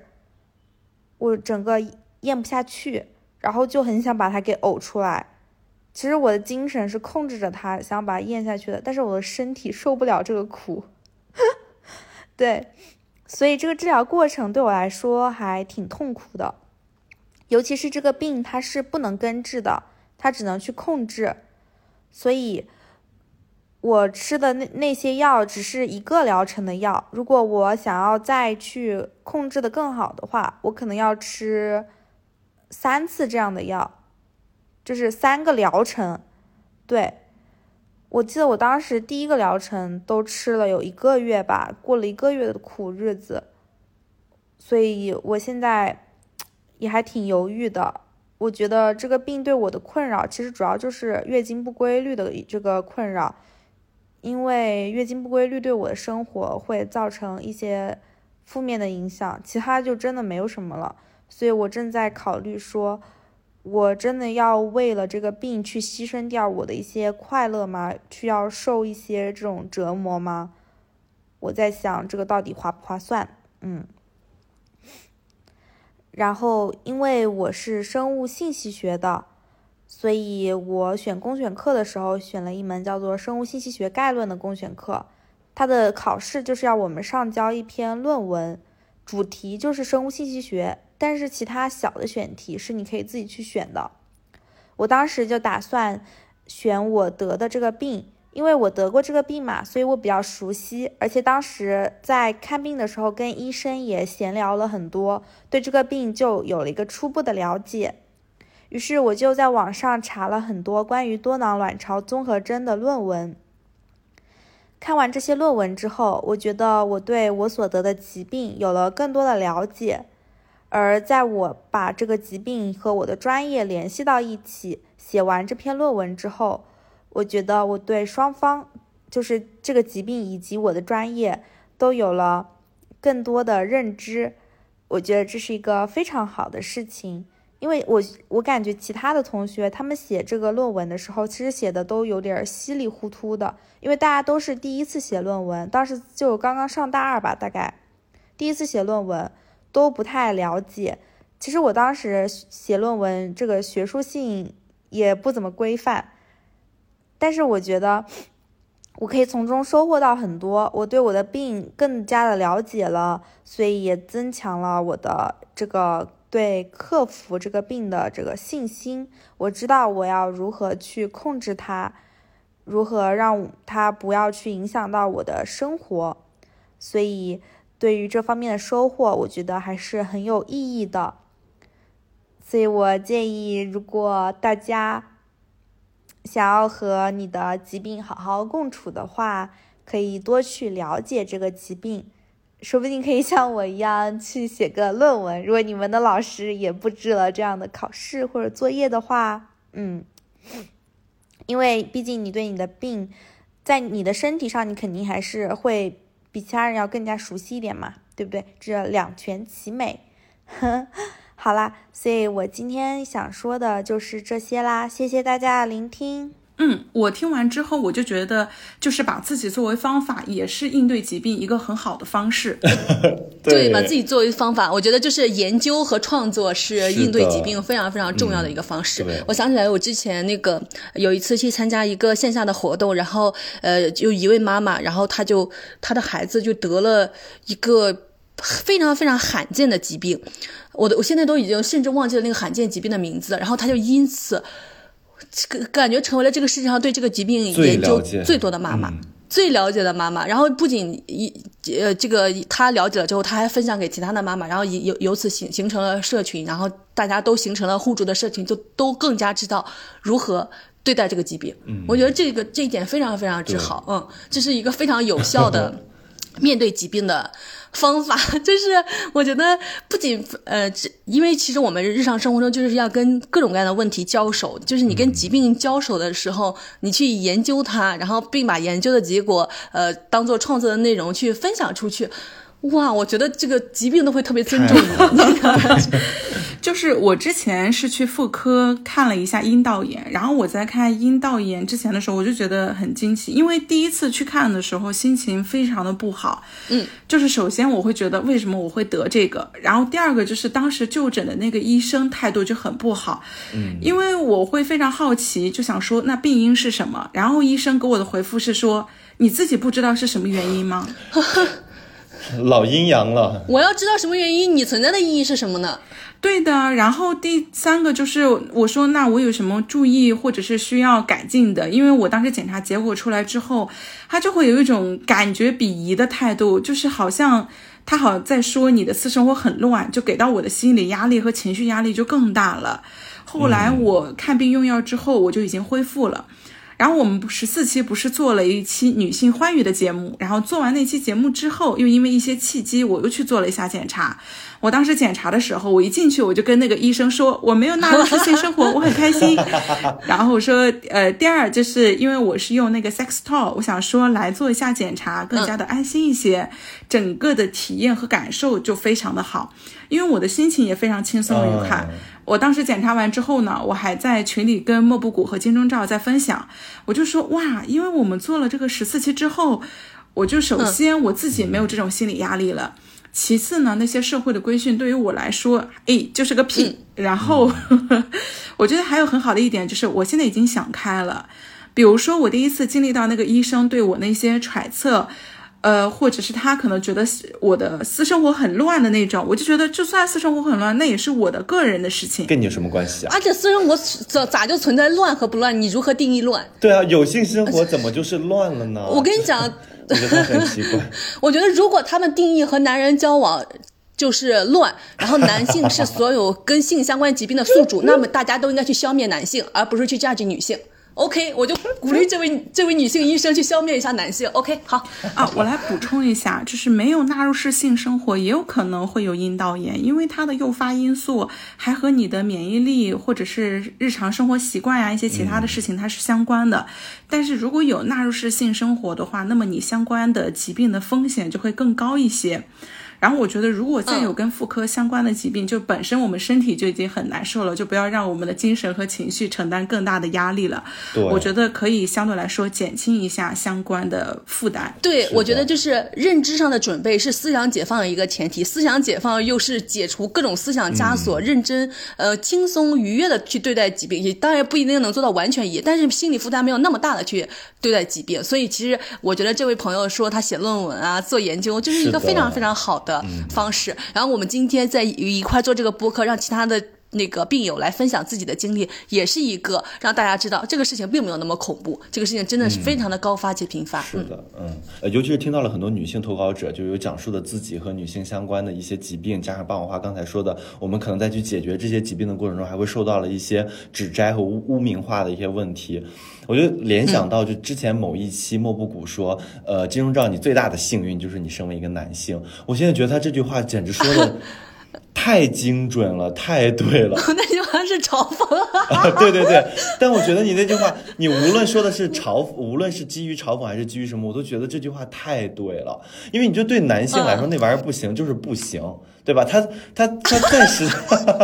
他他最实最大的问题能是啥呢？比如说他就是呃尿不尽啊，哩哩啦啦的，他的自己脏一点，他还能干嘛呢？它不像女性这样真的要遭受这个疾病本身的困扰。就也是因为这个巧克力囊肿，我去跟我的那个朋友去了解了一下，就像霸王花说的，就是我去摘除巧克力囊肿，其实只是第一步，后面还有很多一系列的问题。我要让它不复发，我就必须得停经。停经就两个办法，要么通过怀孕。停经，要么通过药物注射的方式停经。那怀孕后面要遭受的更多的问题就不用说了。那通过药物的问题，刚才莫布谷也说了，我就觉得真的，哇！我作为一个男人，我真的觉得很幸运。我就只能这么说，很幸运。我觉得对，呃，其实不不仅呃不仅仅是那个就是生殖生理性的这方面的幸运，另外一方面的幸运就是这个这是一个父权制的社会，这个社会无限的尊重男性，无限的。考虑男性，就是男性的种种的生理疾病方面的需求，都为他们考考虑的，就是不管是研发费用上，还是各种各样的东西上，全部都为男性做足了准备。但是，对女性不仅没有做足准备，还要拼命的污名化女性的各种各样的疾病，然后让女性在。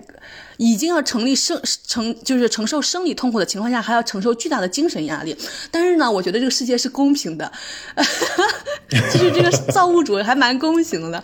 就是男性有一个，我也不知道是不是不幸的点啊，就是活的比较 寿命比较短，就是死的比较快。对的，对的，这个是有数据的。因为就是刚刚莫布谷说完之后，我就说我前两天。看那个日本月曜的一个综艺里，他们就有去调查日本最长寿的一个县，然后调查的数据显示，就是平均寿命女性是比男性普遍长寿七到十岁左右。对，然后那个六呃，那个柳叶刀也公布了一组数据，就是说那个呃，预计中国人预期寿命在二零三五年的时候将会达到八十一点三岁，其中以北京女性和上海男性最长寿。我当时看这这数据也很震惊，就是北京女性和上海男性最长寿。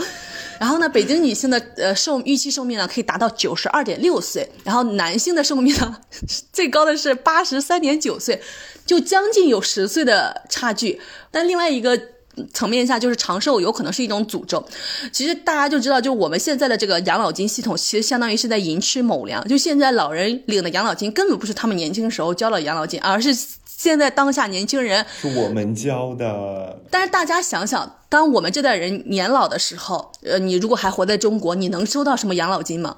这个可能性微乎其微，是因为有数据支撑的，是因为二零二三年中国的新生儿已经跌破八百万了。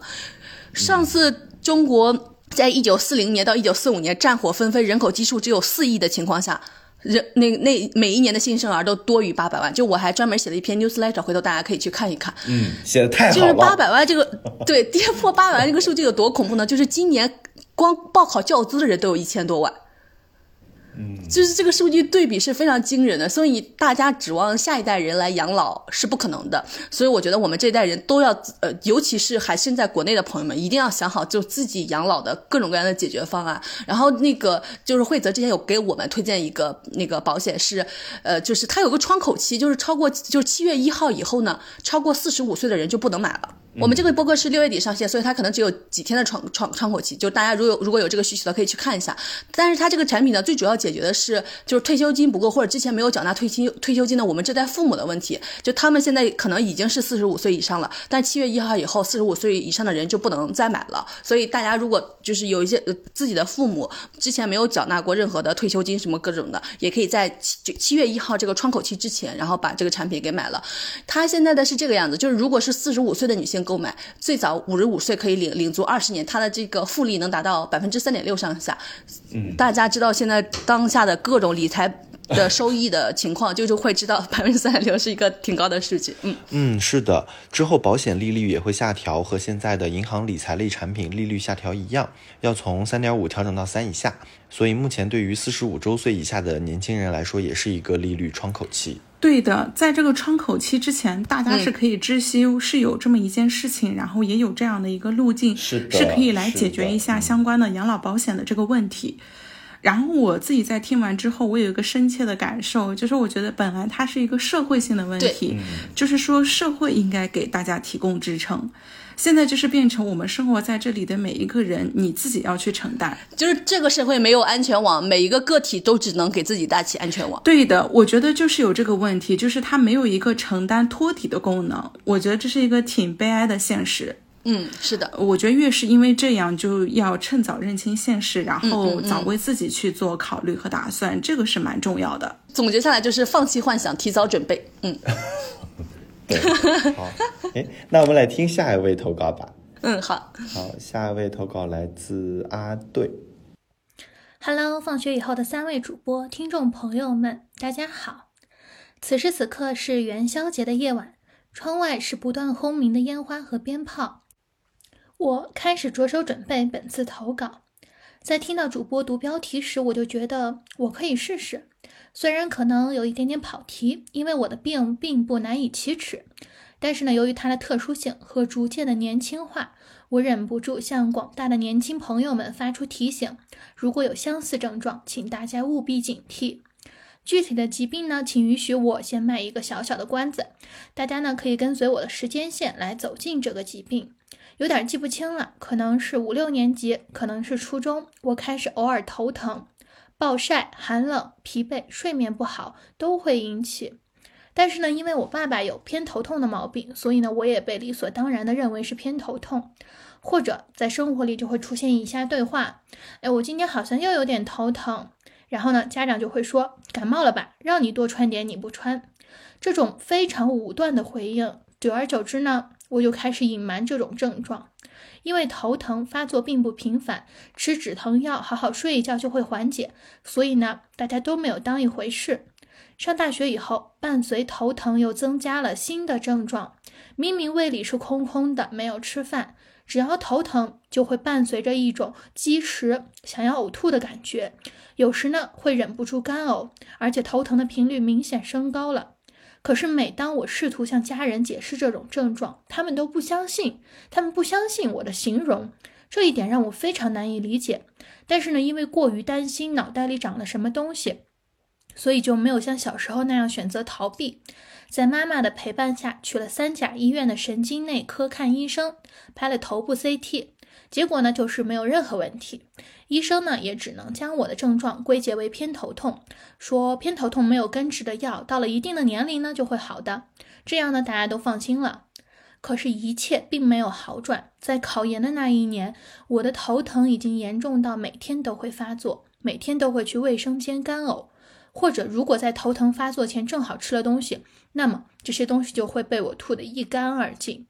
这样的症状呢，整整折磨了我一年。头疼加恶心这个组合，让我们再次将视线转移到了颈椎病，拍了片子，果然我的颈椎呢生理曲度变直，一切好像又有了解释，非常合理，症状呢也完全符合，我就开始认认真真的通过各种方法缓解颈椎病，确实有一点点效果，颈椎不疼的时候，头疼的频率也大大降低了。就在我自己都默认这个结果的时候，我二十四年的人生里最大的意外来了。或许呢，并不是意外，它只是潜伏了太久太久。二零二二年初，和朋友做了漂亮的美甲，已经在美美等待新年到来的我，有一天呢，就觉得在家里面闷太久了，想出门转转，于是呢，就带上了我的 Kindle，想找一个咖啡店看完剩下的《哈利波特》。我每一年都会回顾一下这个故事。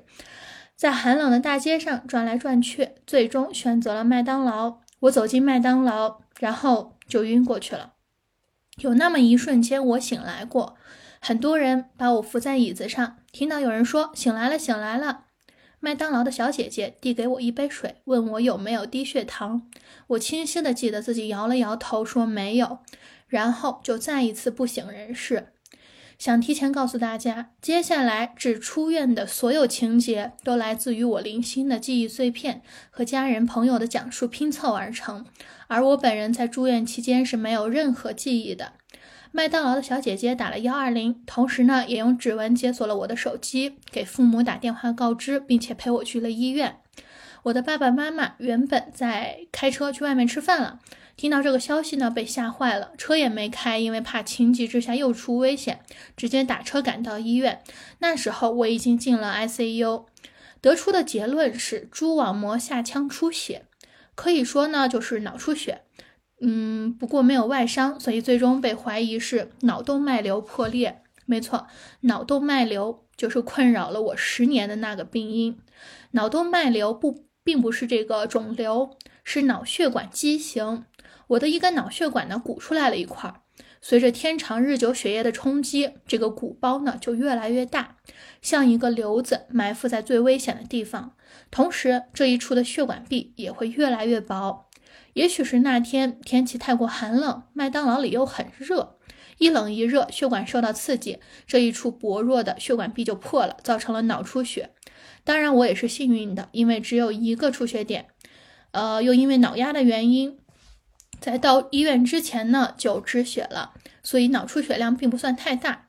手术过程呢，就是从腿部大动脉穿一根针管进去，当然它的学名我就不懂了。向血管里呢打入这个造影剂，进行脑血管造影，在 X 光下观察血管的情况，从脑子里呢找到了那个动脉瘤，向其中注射一种医生称为弹簧圈的东西。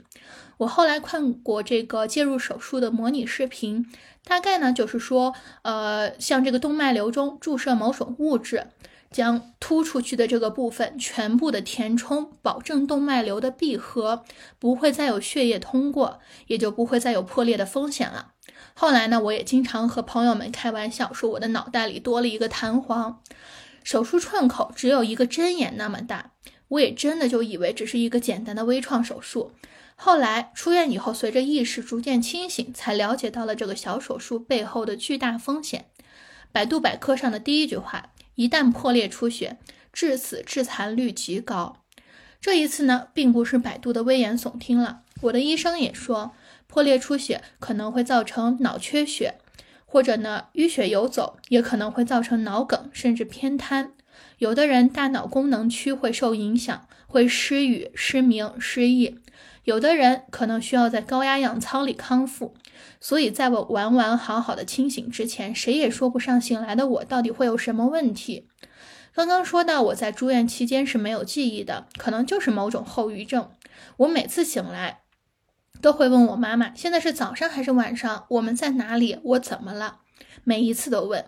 我记不住时间，也记不住自己吃没吃药，甚至我的朋友来看过我。我还和他相谈甚欢这件事，直到现在，此时此刻我也没有一点印象。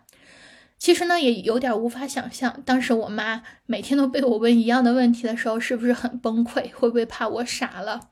当然了，手术之后也不是万事大吉，在很长一段时间，我看东西都有重影。不仅如此，我以后呢也不能使太大劲儿了，包括擤鼻涕、咳嗽。甚至不能出现便秘的情况，因为我的脑血管不允许我用力，也要定期去做脑血管造影来检查动脉瘤有没有复发，弹簧圈有没有移位。我有点难以想象，我才二十五岁，却要活得这样小心翼翼了，连打喷嚏、咳嗽这样对于寻常人来说再普通不过的事，对我已经是要小心万分的。好在呢，去年八月进行了一次复查，一切都好。所以回过头去想之前的一切，在种种巧合和对疾病的不正视之下，任由动脉瘤肆意发展到了不可挽回的地步。如今我还能正常说话、正常行走、正常思考、正常生活，又是何其的幸运！虽然主治医生每天来看我都会感叹：“哎呀，这个孩子怎么这么年轻？怎么会得这样的病？”但是据我所知，这个病不再是四十到五十岁以上人群特有的。大家熟知的全游中的龙妈，二十四岁那年因为脑动脉瘤破裂，手术后出现了失语症。就在去年，意大利一位十九岁的足球小将因为脑脑动脉瘤破裂而死亡。所以呢，我向所有的年轻人，尤其是有和我相似症状的、长期头疼无法确定病因的年轻人发出这个提醒：第一，保持良好作息和健康饮食，适量运动；第二，如果拍 CT 什么也没有查出来，有可能病因在血管上，建议你呢向专业的神经外科的医生咨询，看看有没有做这个造影检查的必要。第三，永远都不要讳疾忌医，有任何自己解决不了的疾病，及时就诊。写到结尾，忽然想起，在我复查出院的时候，和我们有着一面之缘的病人家属曾经跟我们打招呼，说出院啦。我妈妈说是啊，没啥问题就能出了。那个阿姨说真好，要健康啊，要健康啊。这句话呢，是在医院里能够听到最真挚的祝福了吧。所以我也想把这句话送给所有的人，三位主播还有听众朋友们，要健康啊！对啦，我不是医学专业，所以可能会有一些专业术语和医学常识出现差错，请大家多多包涵。也希望今天的故事能够帮到大家，让我们一起努力对抗所有的疾病吧！哇妈呀，我最后听到好感动啊 啊！对，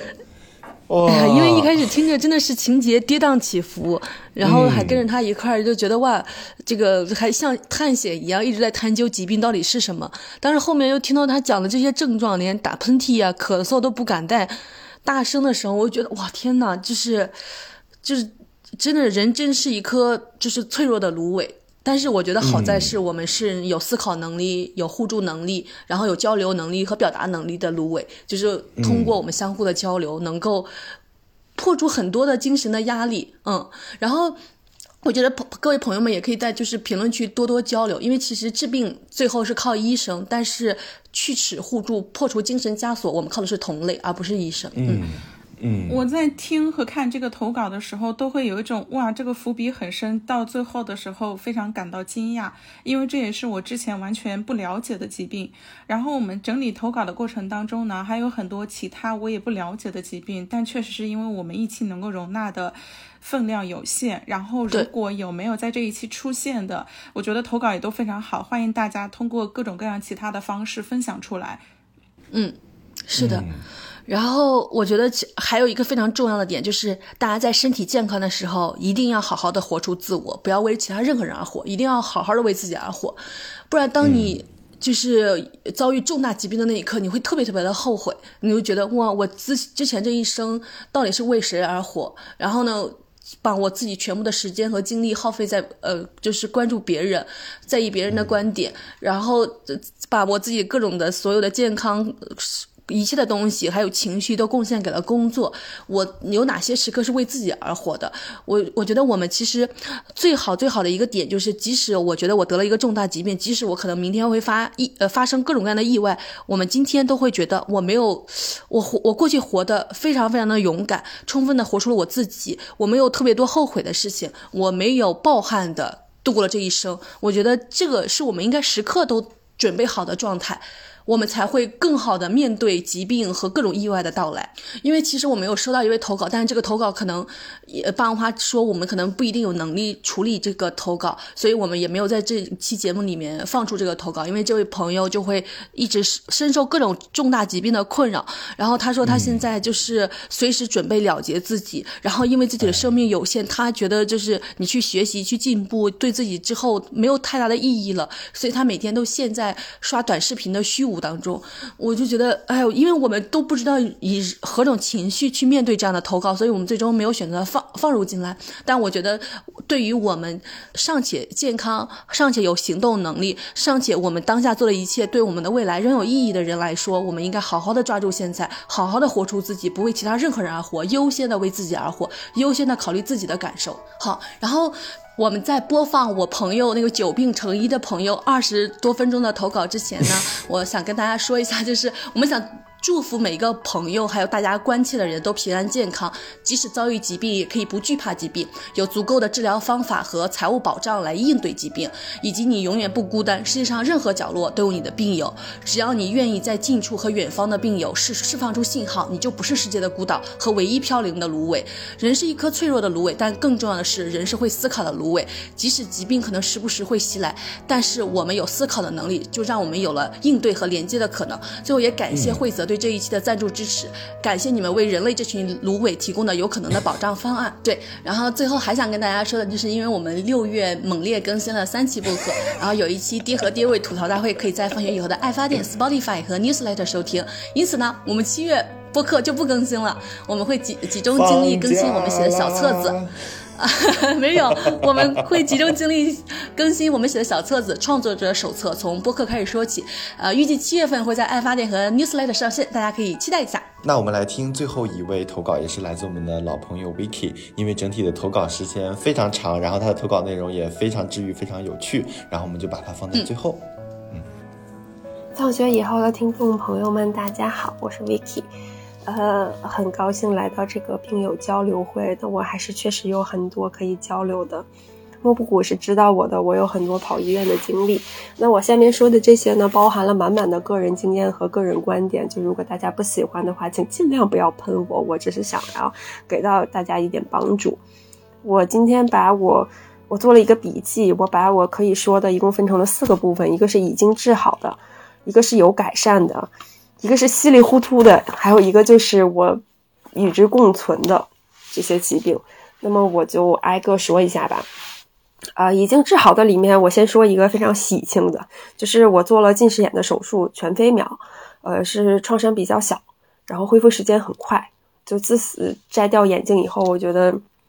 非常的便捷，而且我是能够感受到我这个因为近视眼戴眼镜凸起的这个眼睛。它有渐渐的再回去，但是这里我不做任何的保证，就是你们有可能做完了这个手术，眼睛也没有回去。但是，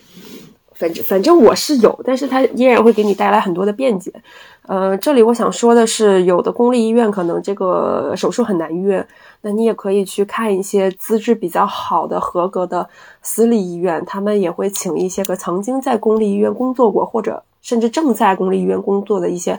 很多的好的眼科医生来他们这里做这个手术，价格上可能是差不多的，然后服务上也是很好的，大家可以去了解一下。啊，然后其次说一下我曾曾经的胃病，就是我有胃炎、胃溃疡，但是我要澄清，我一直没有幽门螺旋杆菌。呃，就是大家不要有误区，认为这个东西一定是幽门螺旋杆菌引起的，就是你没有这个菌，你也有可能有这个病。呃，在治疗这个病的过程中，我中药和西药都有试过，在不同的阶段，呃，我觉得他们两个都是非常有效的。呃，然后接着说一下我的肠道的问题，就是我有。呃，一些比较容易腹泻呀，然后腹胀啊这样的问题，在我后来没有通过药物，我是通过买的那个益生菌来来调节的我这个问题。就是这里不做任何的产品推荐，但是呃，每一个牌子的益生菌里面的菌群的数量和菌群的配比、菌群的种类是不一样的，大家要去查一下哪哪哪个菌是对应自己的这个问题，然后再去选择这个产品。然后其次就是大家一定要管住自己的嘴，就是如果你经常吃一些刺激性的食物，你本来肠子就不怎么好，那你肚子疼真是不要怪别人。嗯，但是我说的这些都是我没有用药的情况下，如果你是很严重的人，你一定要去医院排查一下你肠易激的问题，或者是你做一个肠镜看一下这个样子。然后说一些我外伤的事儿吧，就是，呃，我曾经，呃，因为运动的外伤，就是腰是有扭掉，然后错位。呃，好几年的，然后也因此带来了长短脚，因为你就是有一侧的胯就上去了嘛，所以你就会带来长短脚的问题。呃，这个我一开始试的是西医，就是去了三甲医院拍了片子给大夫看，大夫就觉得你这没啥事儿，但是后来接触到了中医的推拿，然后正骨。我是后来通过推拿和正骨来解决的这个问题。就之前其实真的是非常容易勾起我的腰伤。就是我有一次买了一双那个长筒的靴子，我把那个靴筒往上拽的过程中，就是我这个腰就扭了。其实我我真的没有腿粗到说 需要用很大的力气，但是就是那一一下的力气，就直接可以让我腰扭掉，我就没有办法直起腰来。所以其实还是蛮影响生活的。这个通过。推拿然后正骨治疗好以后，我是觉得生活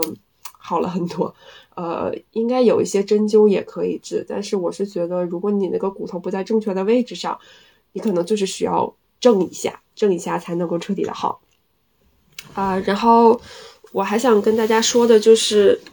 呃，以下就是个人观点了，就是这个外伤啊，你可能有时候觉得是我某一下动弹不对，它就是这一下的问题，但是我想说不是的，就是。像我那次扭腰，其实是因为我那个腰附近的那块肌肉啊，它就不怎么强，它拽不住。呃，所以大家不要因为说一次外伤就只觉得这个东西充满了偶然性，但其实不是的，就是你一定要要有足够的锻炼，然后要让你的肌肉都强劲，它才能够好好的保护掉保保护到你这些骨骼。就不要把这些东西都看成是特别偶然的，也不要觉得它是很分离的，就是我腰不好。这这一块串上去了，我就是这一块不好，但其实不是，你可能周围肌肉都是薄弱的。好了，个人观点结束。呃，然后接下来说一个，呃，困扰了我很久的问题吧，就是哮喘。呃，我这个哮喘呢是拖出来的，是咳嗽变异性的哮喘。就是这里我再次加一个个人观点，就是大家有病一定不要拖，我这个就是感冒拖成的哮喘，一点点的这个病向下走。我后来去看西医的时候，西医跟我讲需要终身服药，然后我才二十几岁嘛，不是很甘心，后来就寻求了中医的帮助，然后大概有喝汤药加针灸半年左右的时间，我就好起来了。但其实我现在也是一个呼吸道会比别人要弱一些的人，但是我觉得可以很好的生活了。呃，中医的流派其实非常的多，然后有用汤药的，有用针灸的，有用艾灸的呀，然后就是各种各样吧。呃，甚至就比如说一个用汤药的，里面有很多流派；用针灸的，里面也有很多流派。就是大家可以在初期的时候，如果你吃某一个大夫的药，你觉得特别好使，那你就坚持吃它。如果你吃一个大夫的药，比如说一两两周吧，两周都没有改善，那你可以考虑是不是要换一个其他的大夫。就是你一定会遇到属于你的那一个真命大夫。就我是。知道有很多中医黑的，但是因为我个人从中受益匪浅，所以我是我是很喜欢中医的。就是如果大家一开始的时候没有找到适合自己的那一个，可能会觉得这个东西好像没啥用，但其实你找到了适合你的那个大夫以后，你觉得哇，真的是很棒的东西。嗯，呃，然后我是一个因为。大家也能听出来，我有这么多的问题，就是我其实是一个先天不足的人。就是曾经有一个中医大夫，以他祖上这个几辈儿都是 中医的这个，跟跟跟我发誓说，我一定是先天不足。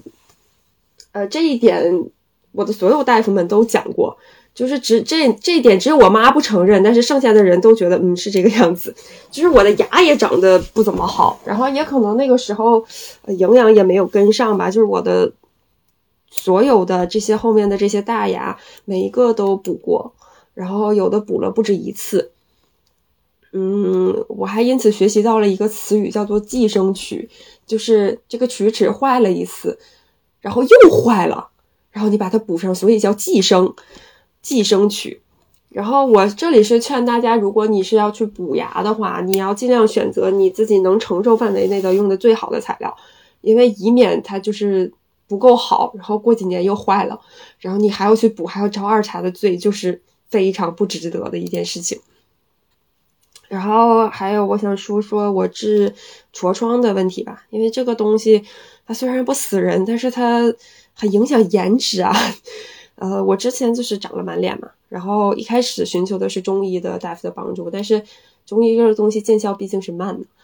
嗯，所以后来就转投了西医，因为我不希望在这个治疗的过程中脸上再多出无数的这种痘印和痘坑，就我想要选择非常短平快的方式。然后西医的这个大夫呢，有一些呃外呃，就比如说刷酸呐这样的外用的方式，也也有内服的药，就是一开始是抗生素来消炎，然后后来是用激素来调节，非常有效。嗯，所以呃，这里就是我觉得。大家，你一定要衡量，你最看重的是哪一点？你看，就像我这种情况，我就是会选择来西医来看这个病，虽然我非常喜欢中医吧。啊，这些都可以说是我已经治好的病。那我说一说我有改善的吧，就是下一趴。呃，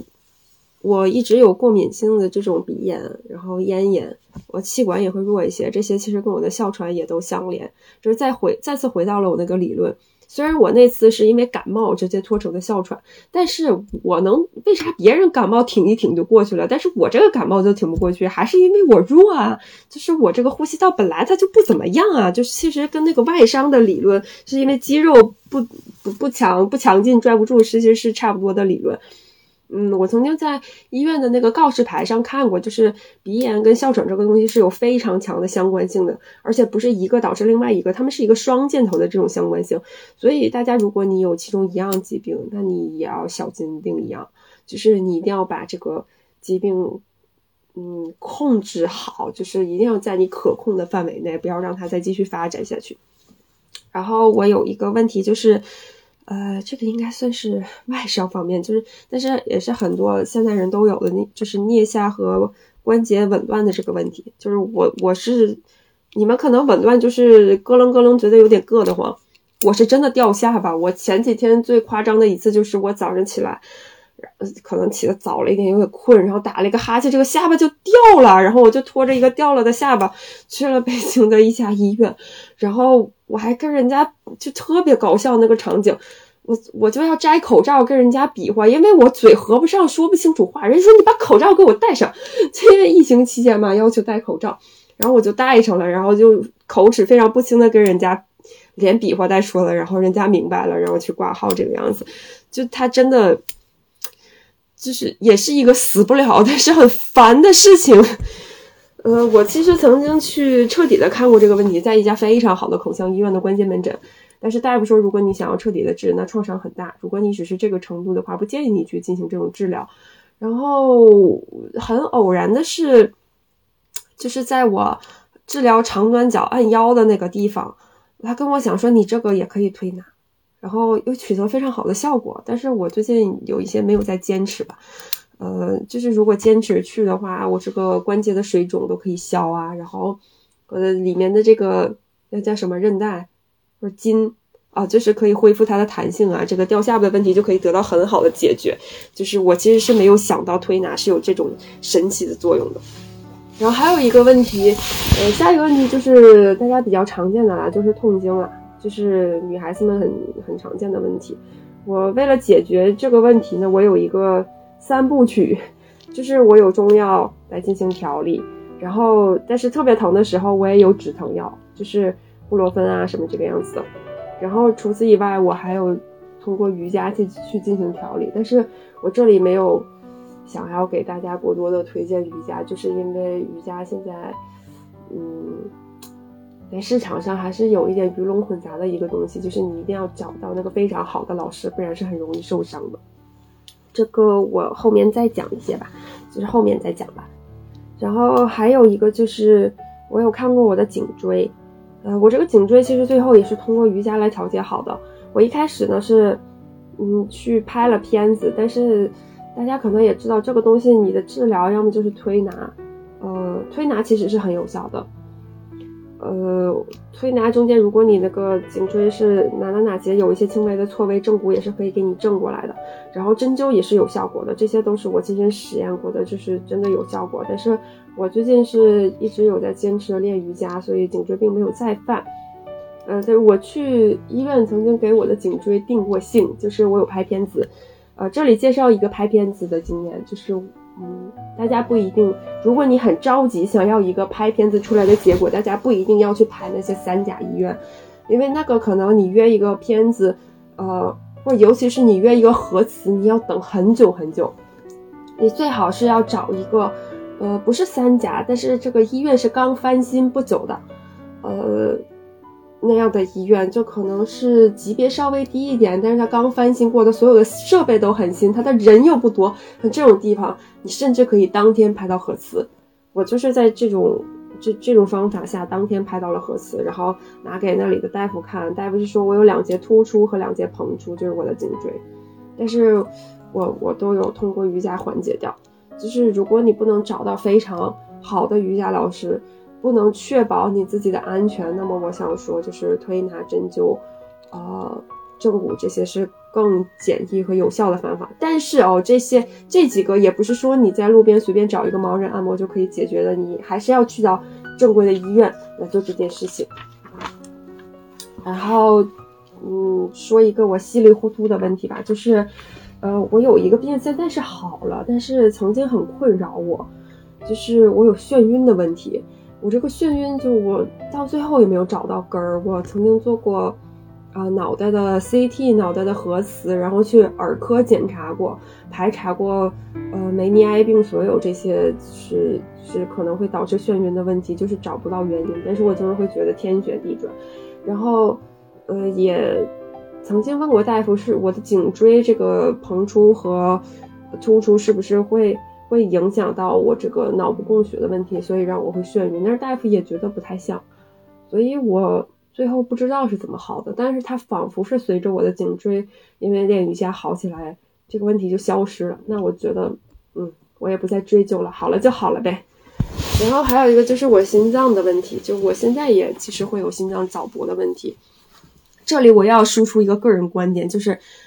嗯，大家一定不要过多的生气，就生气这个东西真的是会伤到你的胃，也会伤到你的心脏。呃，其实心脏的问题很难查，有的人是背了那种二十四小时的号，这最后也未必能会查出什么样的结果，而且它最好是在你。发病的那一刻，他可以捕捉到；他要是没有捕捉到，他还是很难查。就细小的问题，不是那么好查的一个东西。呃，所以我觉得能做的就是你一定要调节你的情绪，不要让，以及不要让自己过度劳累。嗯，除了心脏以外，其实你的情绪也会很大的影响到，比如说女孩子们的乳腺问题。就是我有一句话一直在。跟我的女同事们，就是女孩子们、朋友们在传播，就是你的工作不值得你为它长一个结节，因为乳腺结节现在是大家比较常见的问题了，然后或者是甲状腺啊里面可能会长一些小东西，这种，就你的工作上生的气真的是不，你的工作不值得让你长一个这些乱八七糟的玩意。嗯，好了，输出结束，就就是各位老老板们，如果你们听众是老板们，你们就当我没有说吧啊，就是。嗯，好，就这样。呃，然后我说一说我现在其实与之共存的一些个疾病吧，就这些个疾病没有太影响到我目前的生活，然后也没有办法说一下子根治，所以就共存吧。就是一个是乳腺上的这种囊肿啊，然后我脾上面还有一个囊肿，然后这些就是通过每年体检这个样子，然后来。呃，监测它的大小，就只要不太大，可能就就先这样共存吧。然后还有一个就是痔疮，我相信大家很多人都有这个问题。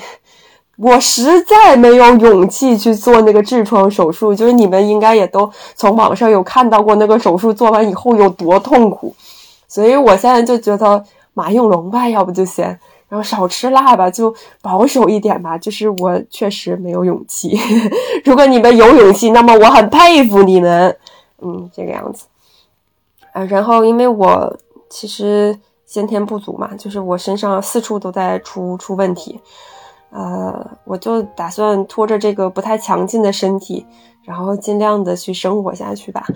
嗯，我其实已经比我小的时候好多了。我小的时候的身体是我每天觉都觉得自己需要十个小时以上的睡眠，十个小时我都觉得我说少了。就是我之前睡上课睡觉是在学校里出了名的，就是我不是因为那么厌恶学习，我就是真的体力不支。然后老师会站在讲台上说说啊，你不要再给我磕头了，也不粘不结的，就是因为我一直在那里打瞌睡。那我现在已经比那个时候要强多了，然后我的痛经也比我中学的时候要好太多了。因为之前中学的时候是我觉得每次都可以疼到，你可以感受到它在里面拧劲儿，然后那个痉挛的状态。那现在这些都没有了，我我已经很知足了。那这里呢，我也想给大家传传递一些个我的经验嘛，就是第一个是你一定要做一个呃敏感的人，就是你要对你的身体状况。有一个保持一个呃密切的关注，然后你要感知到你哪里是不舒服的，你不能说啊，我最近忙，我不在意，然后或者我最近想要去，有有什么事情做，然后就忽略掉这些问题，这个以后可能是会有大问题的。身体很重要，大家不要不在意。然后，如果大家要去看病，我就想说，少听你们的长辈的，要多自己体会，然后要听医生的话。我这里想要分享一个特别不靠谱的故事，就是我曾经在呃推拿的时候听到有一个嗯大概五十来岁的一个阿姨吧。然后再跟推拿的医生讲，说我家孩子头疼，希望你可以给推一推。然后大夫详细的问了他是哪一种疼痛，然后阿姨就讲，那么这个推拿的大夫呢就跟他讲说，你这种头痛，嗯，越按可能越疼，你要去隔壁挂针灸科，让他给你针灸，这样才能好。然后阿姨就是不肯，坚持说说按一按就得了，按一按就得了这个样子，然后。听到这儿，我都还只觉得阿姨是固执，然后下面这一番话是让我觉得太可怕了。就这阿姨一直在埋怨说没有给自己的孩子割掉阑尾，所以她现在才会得肠胃炎。就是我觉得稍微有一点医学常识，你应该都知道，它不是一个东西。然后大夫就一直在试图跟他解释说，阑尾炎是阑尾炎，胃肠炎是胃肠炎，就是不能够混为一谈。但是阿姨一句也不听，然后一直就是表示他家孩子这次胃肠炎好了以后要带他去割阑尾。嗯，我真的是听得一头黑线。我就想说，有一些长辈的话其实非常不靠谱，就是你要自己去体会你的身体，你要听大夫的话。就甚至我。看了这么多医生，我也不是很靠谱，因为我曾经给过我朋友，呃，不太正确的药。我的朋友就是当初咳的这个状况，其实跟我的哮喘很像。然后因为疫情嘛，就是大家稍微有一点小咳嗽，你又能够确保你这么多天核酸是阴性的状况下，就不是很想去医院，但是又觉得挺着很难受嘛。然后我就有把我。哮喘的时候没有吃光的药分给他一些，但是最后证明我给的药是不对的，因为他这种急性发作其实不是哮喘，他要先消炎，他不能呃，他吃那些哮喘的药物是没有用的，所以我就想说，即便是我我在那一次其实是有长一些教训，就是你不是一个有医学常识的人，你只是有经验的人，你在给别人建议的时候也是要很谨慎的。然后我想跟大家说的是，呃，如果你的身体不是很好，像我一样，你也不要觉得苦恼，因为人生就是很无常。只要你这个病它能治，或者是你能与它共存，那这就是一件好事。嗯，我曾经在去看急诊的时候，见到过各种受伤然后生病的人，就是蛮惨的。我在那一刻涌起了很多对生的渴望。对，所以就是只要你这个病还能治，就请你开心快乐的活着。就是我有见过非常身强体壮的人，然后得癌症去世的，也有见过有一些在 ICU 里面躺了蛮久的，然后现在已经恢复上班了的。我想说，人生真的很无常，就希望大家都能开心快乐。然后还有一个是想要分享给女生的建议，就是有很多。我这个年纪的女孩子，呃，已经在考虑是不是要当妈妈的问题了。那我想说，你在决定，呃，怀宝宝之前，要尽力的调理好自己的身体，这样就是在你生产以后，呃，你也会觉得轻松，你的孩子体质也会更好。嗯，尽量是做好了准备，调整好了身体，再去做这个生宝宝的决定。这样是比较好的。当然了，如果你身体特别的身强体壮，你你就当我这句话就是就一说，这句话不针对你哦。对，对，呃，最后我就想说，确实有的病呢是可能是你天生弱一点，有的病是你自己作的。就我想说，生病这件事情它可以是活该，也可以是不幸，但是唯独没有什么是可羞耻的。就是希望所有的朋友们。都能对这些疾病没有羞耻感，然后希望你能过得健康快乐。嗯，就这些，谢谢大家。好，拜拜，拜拜，拜拜，健康哦。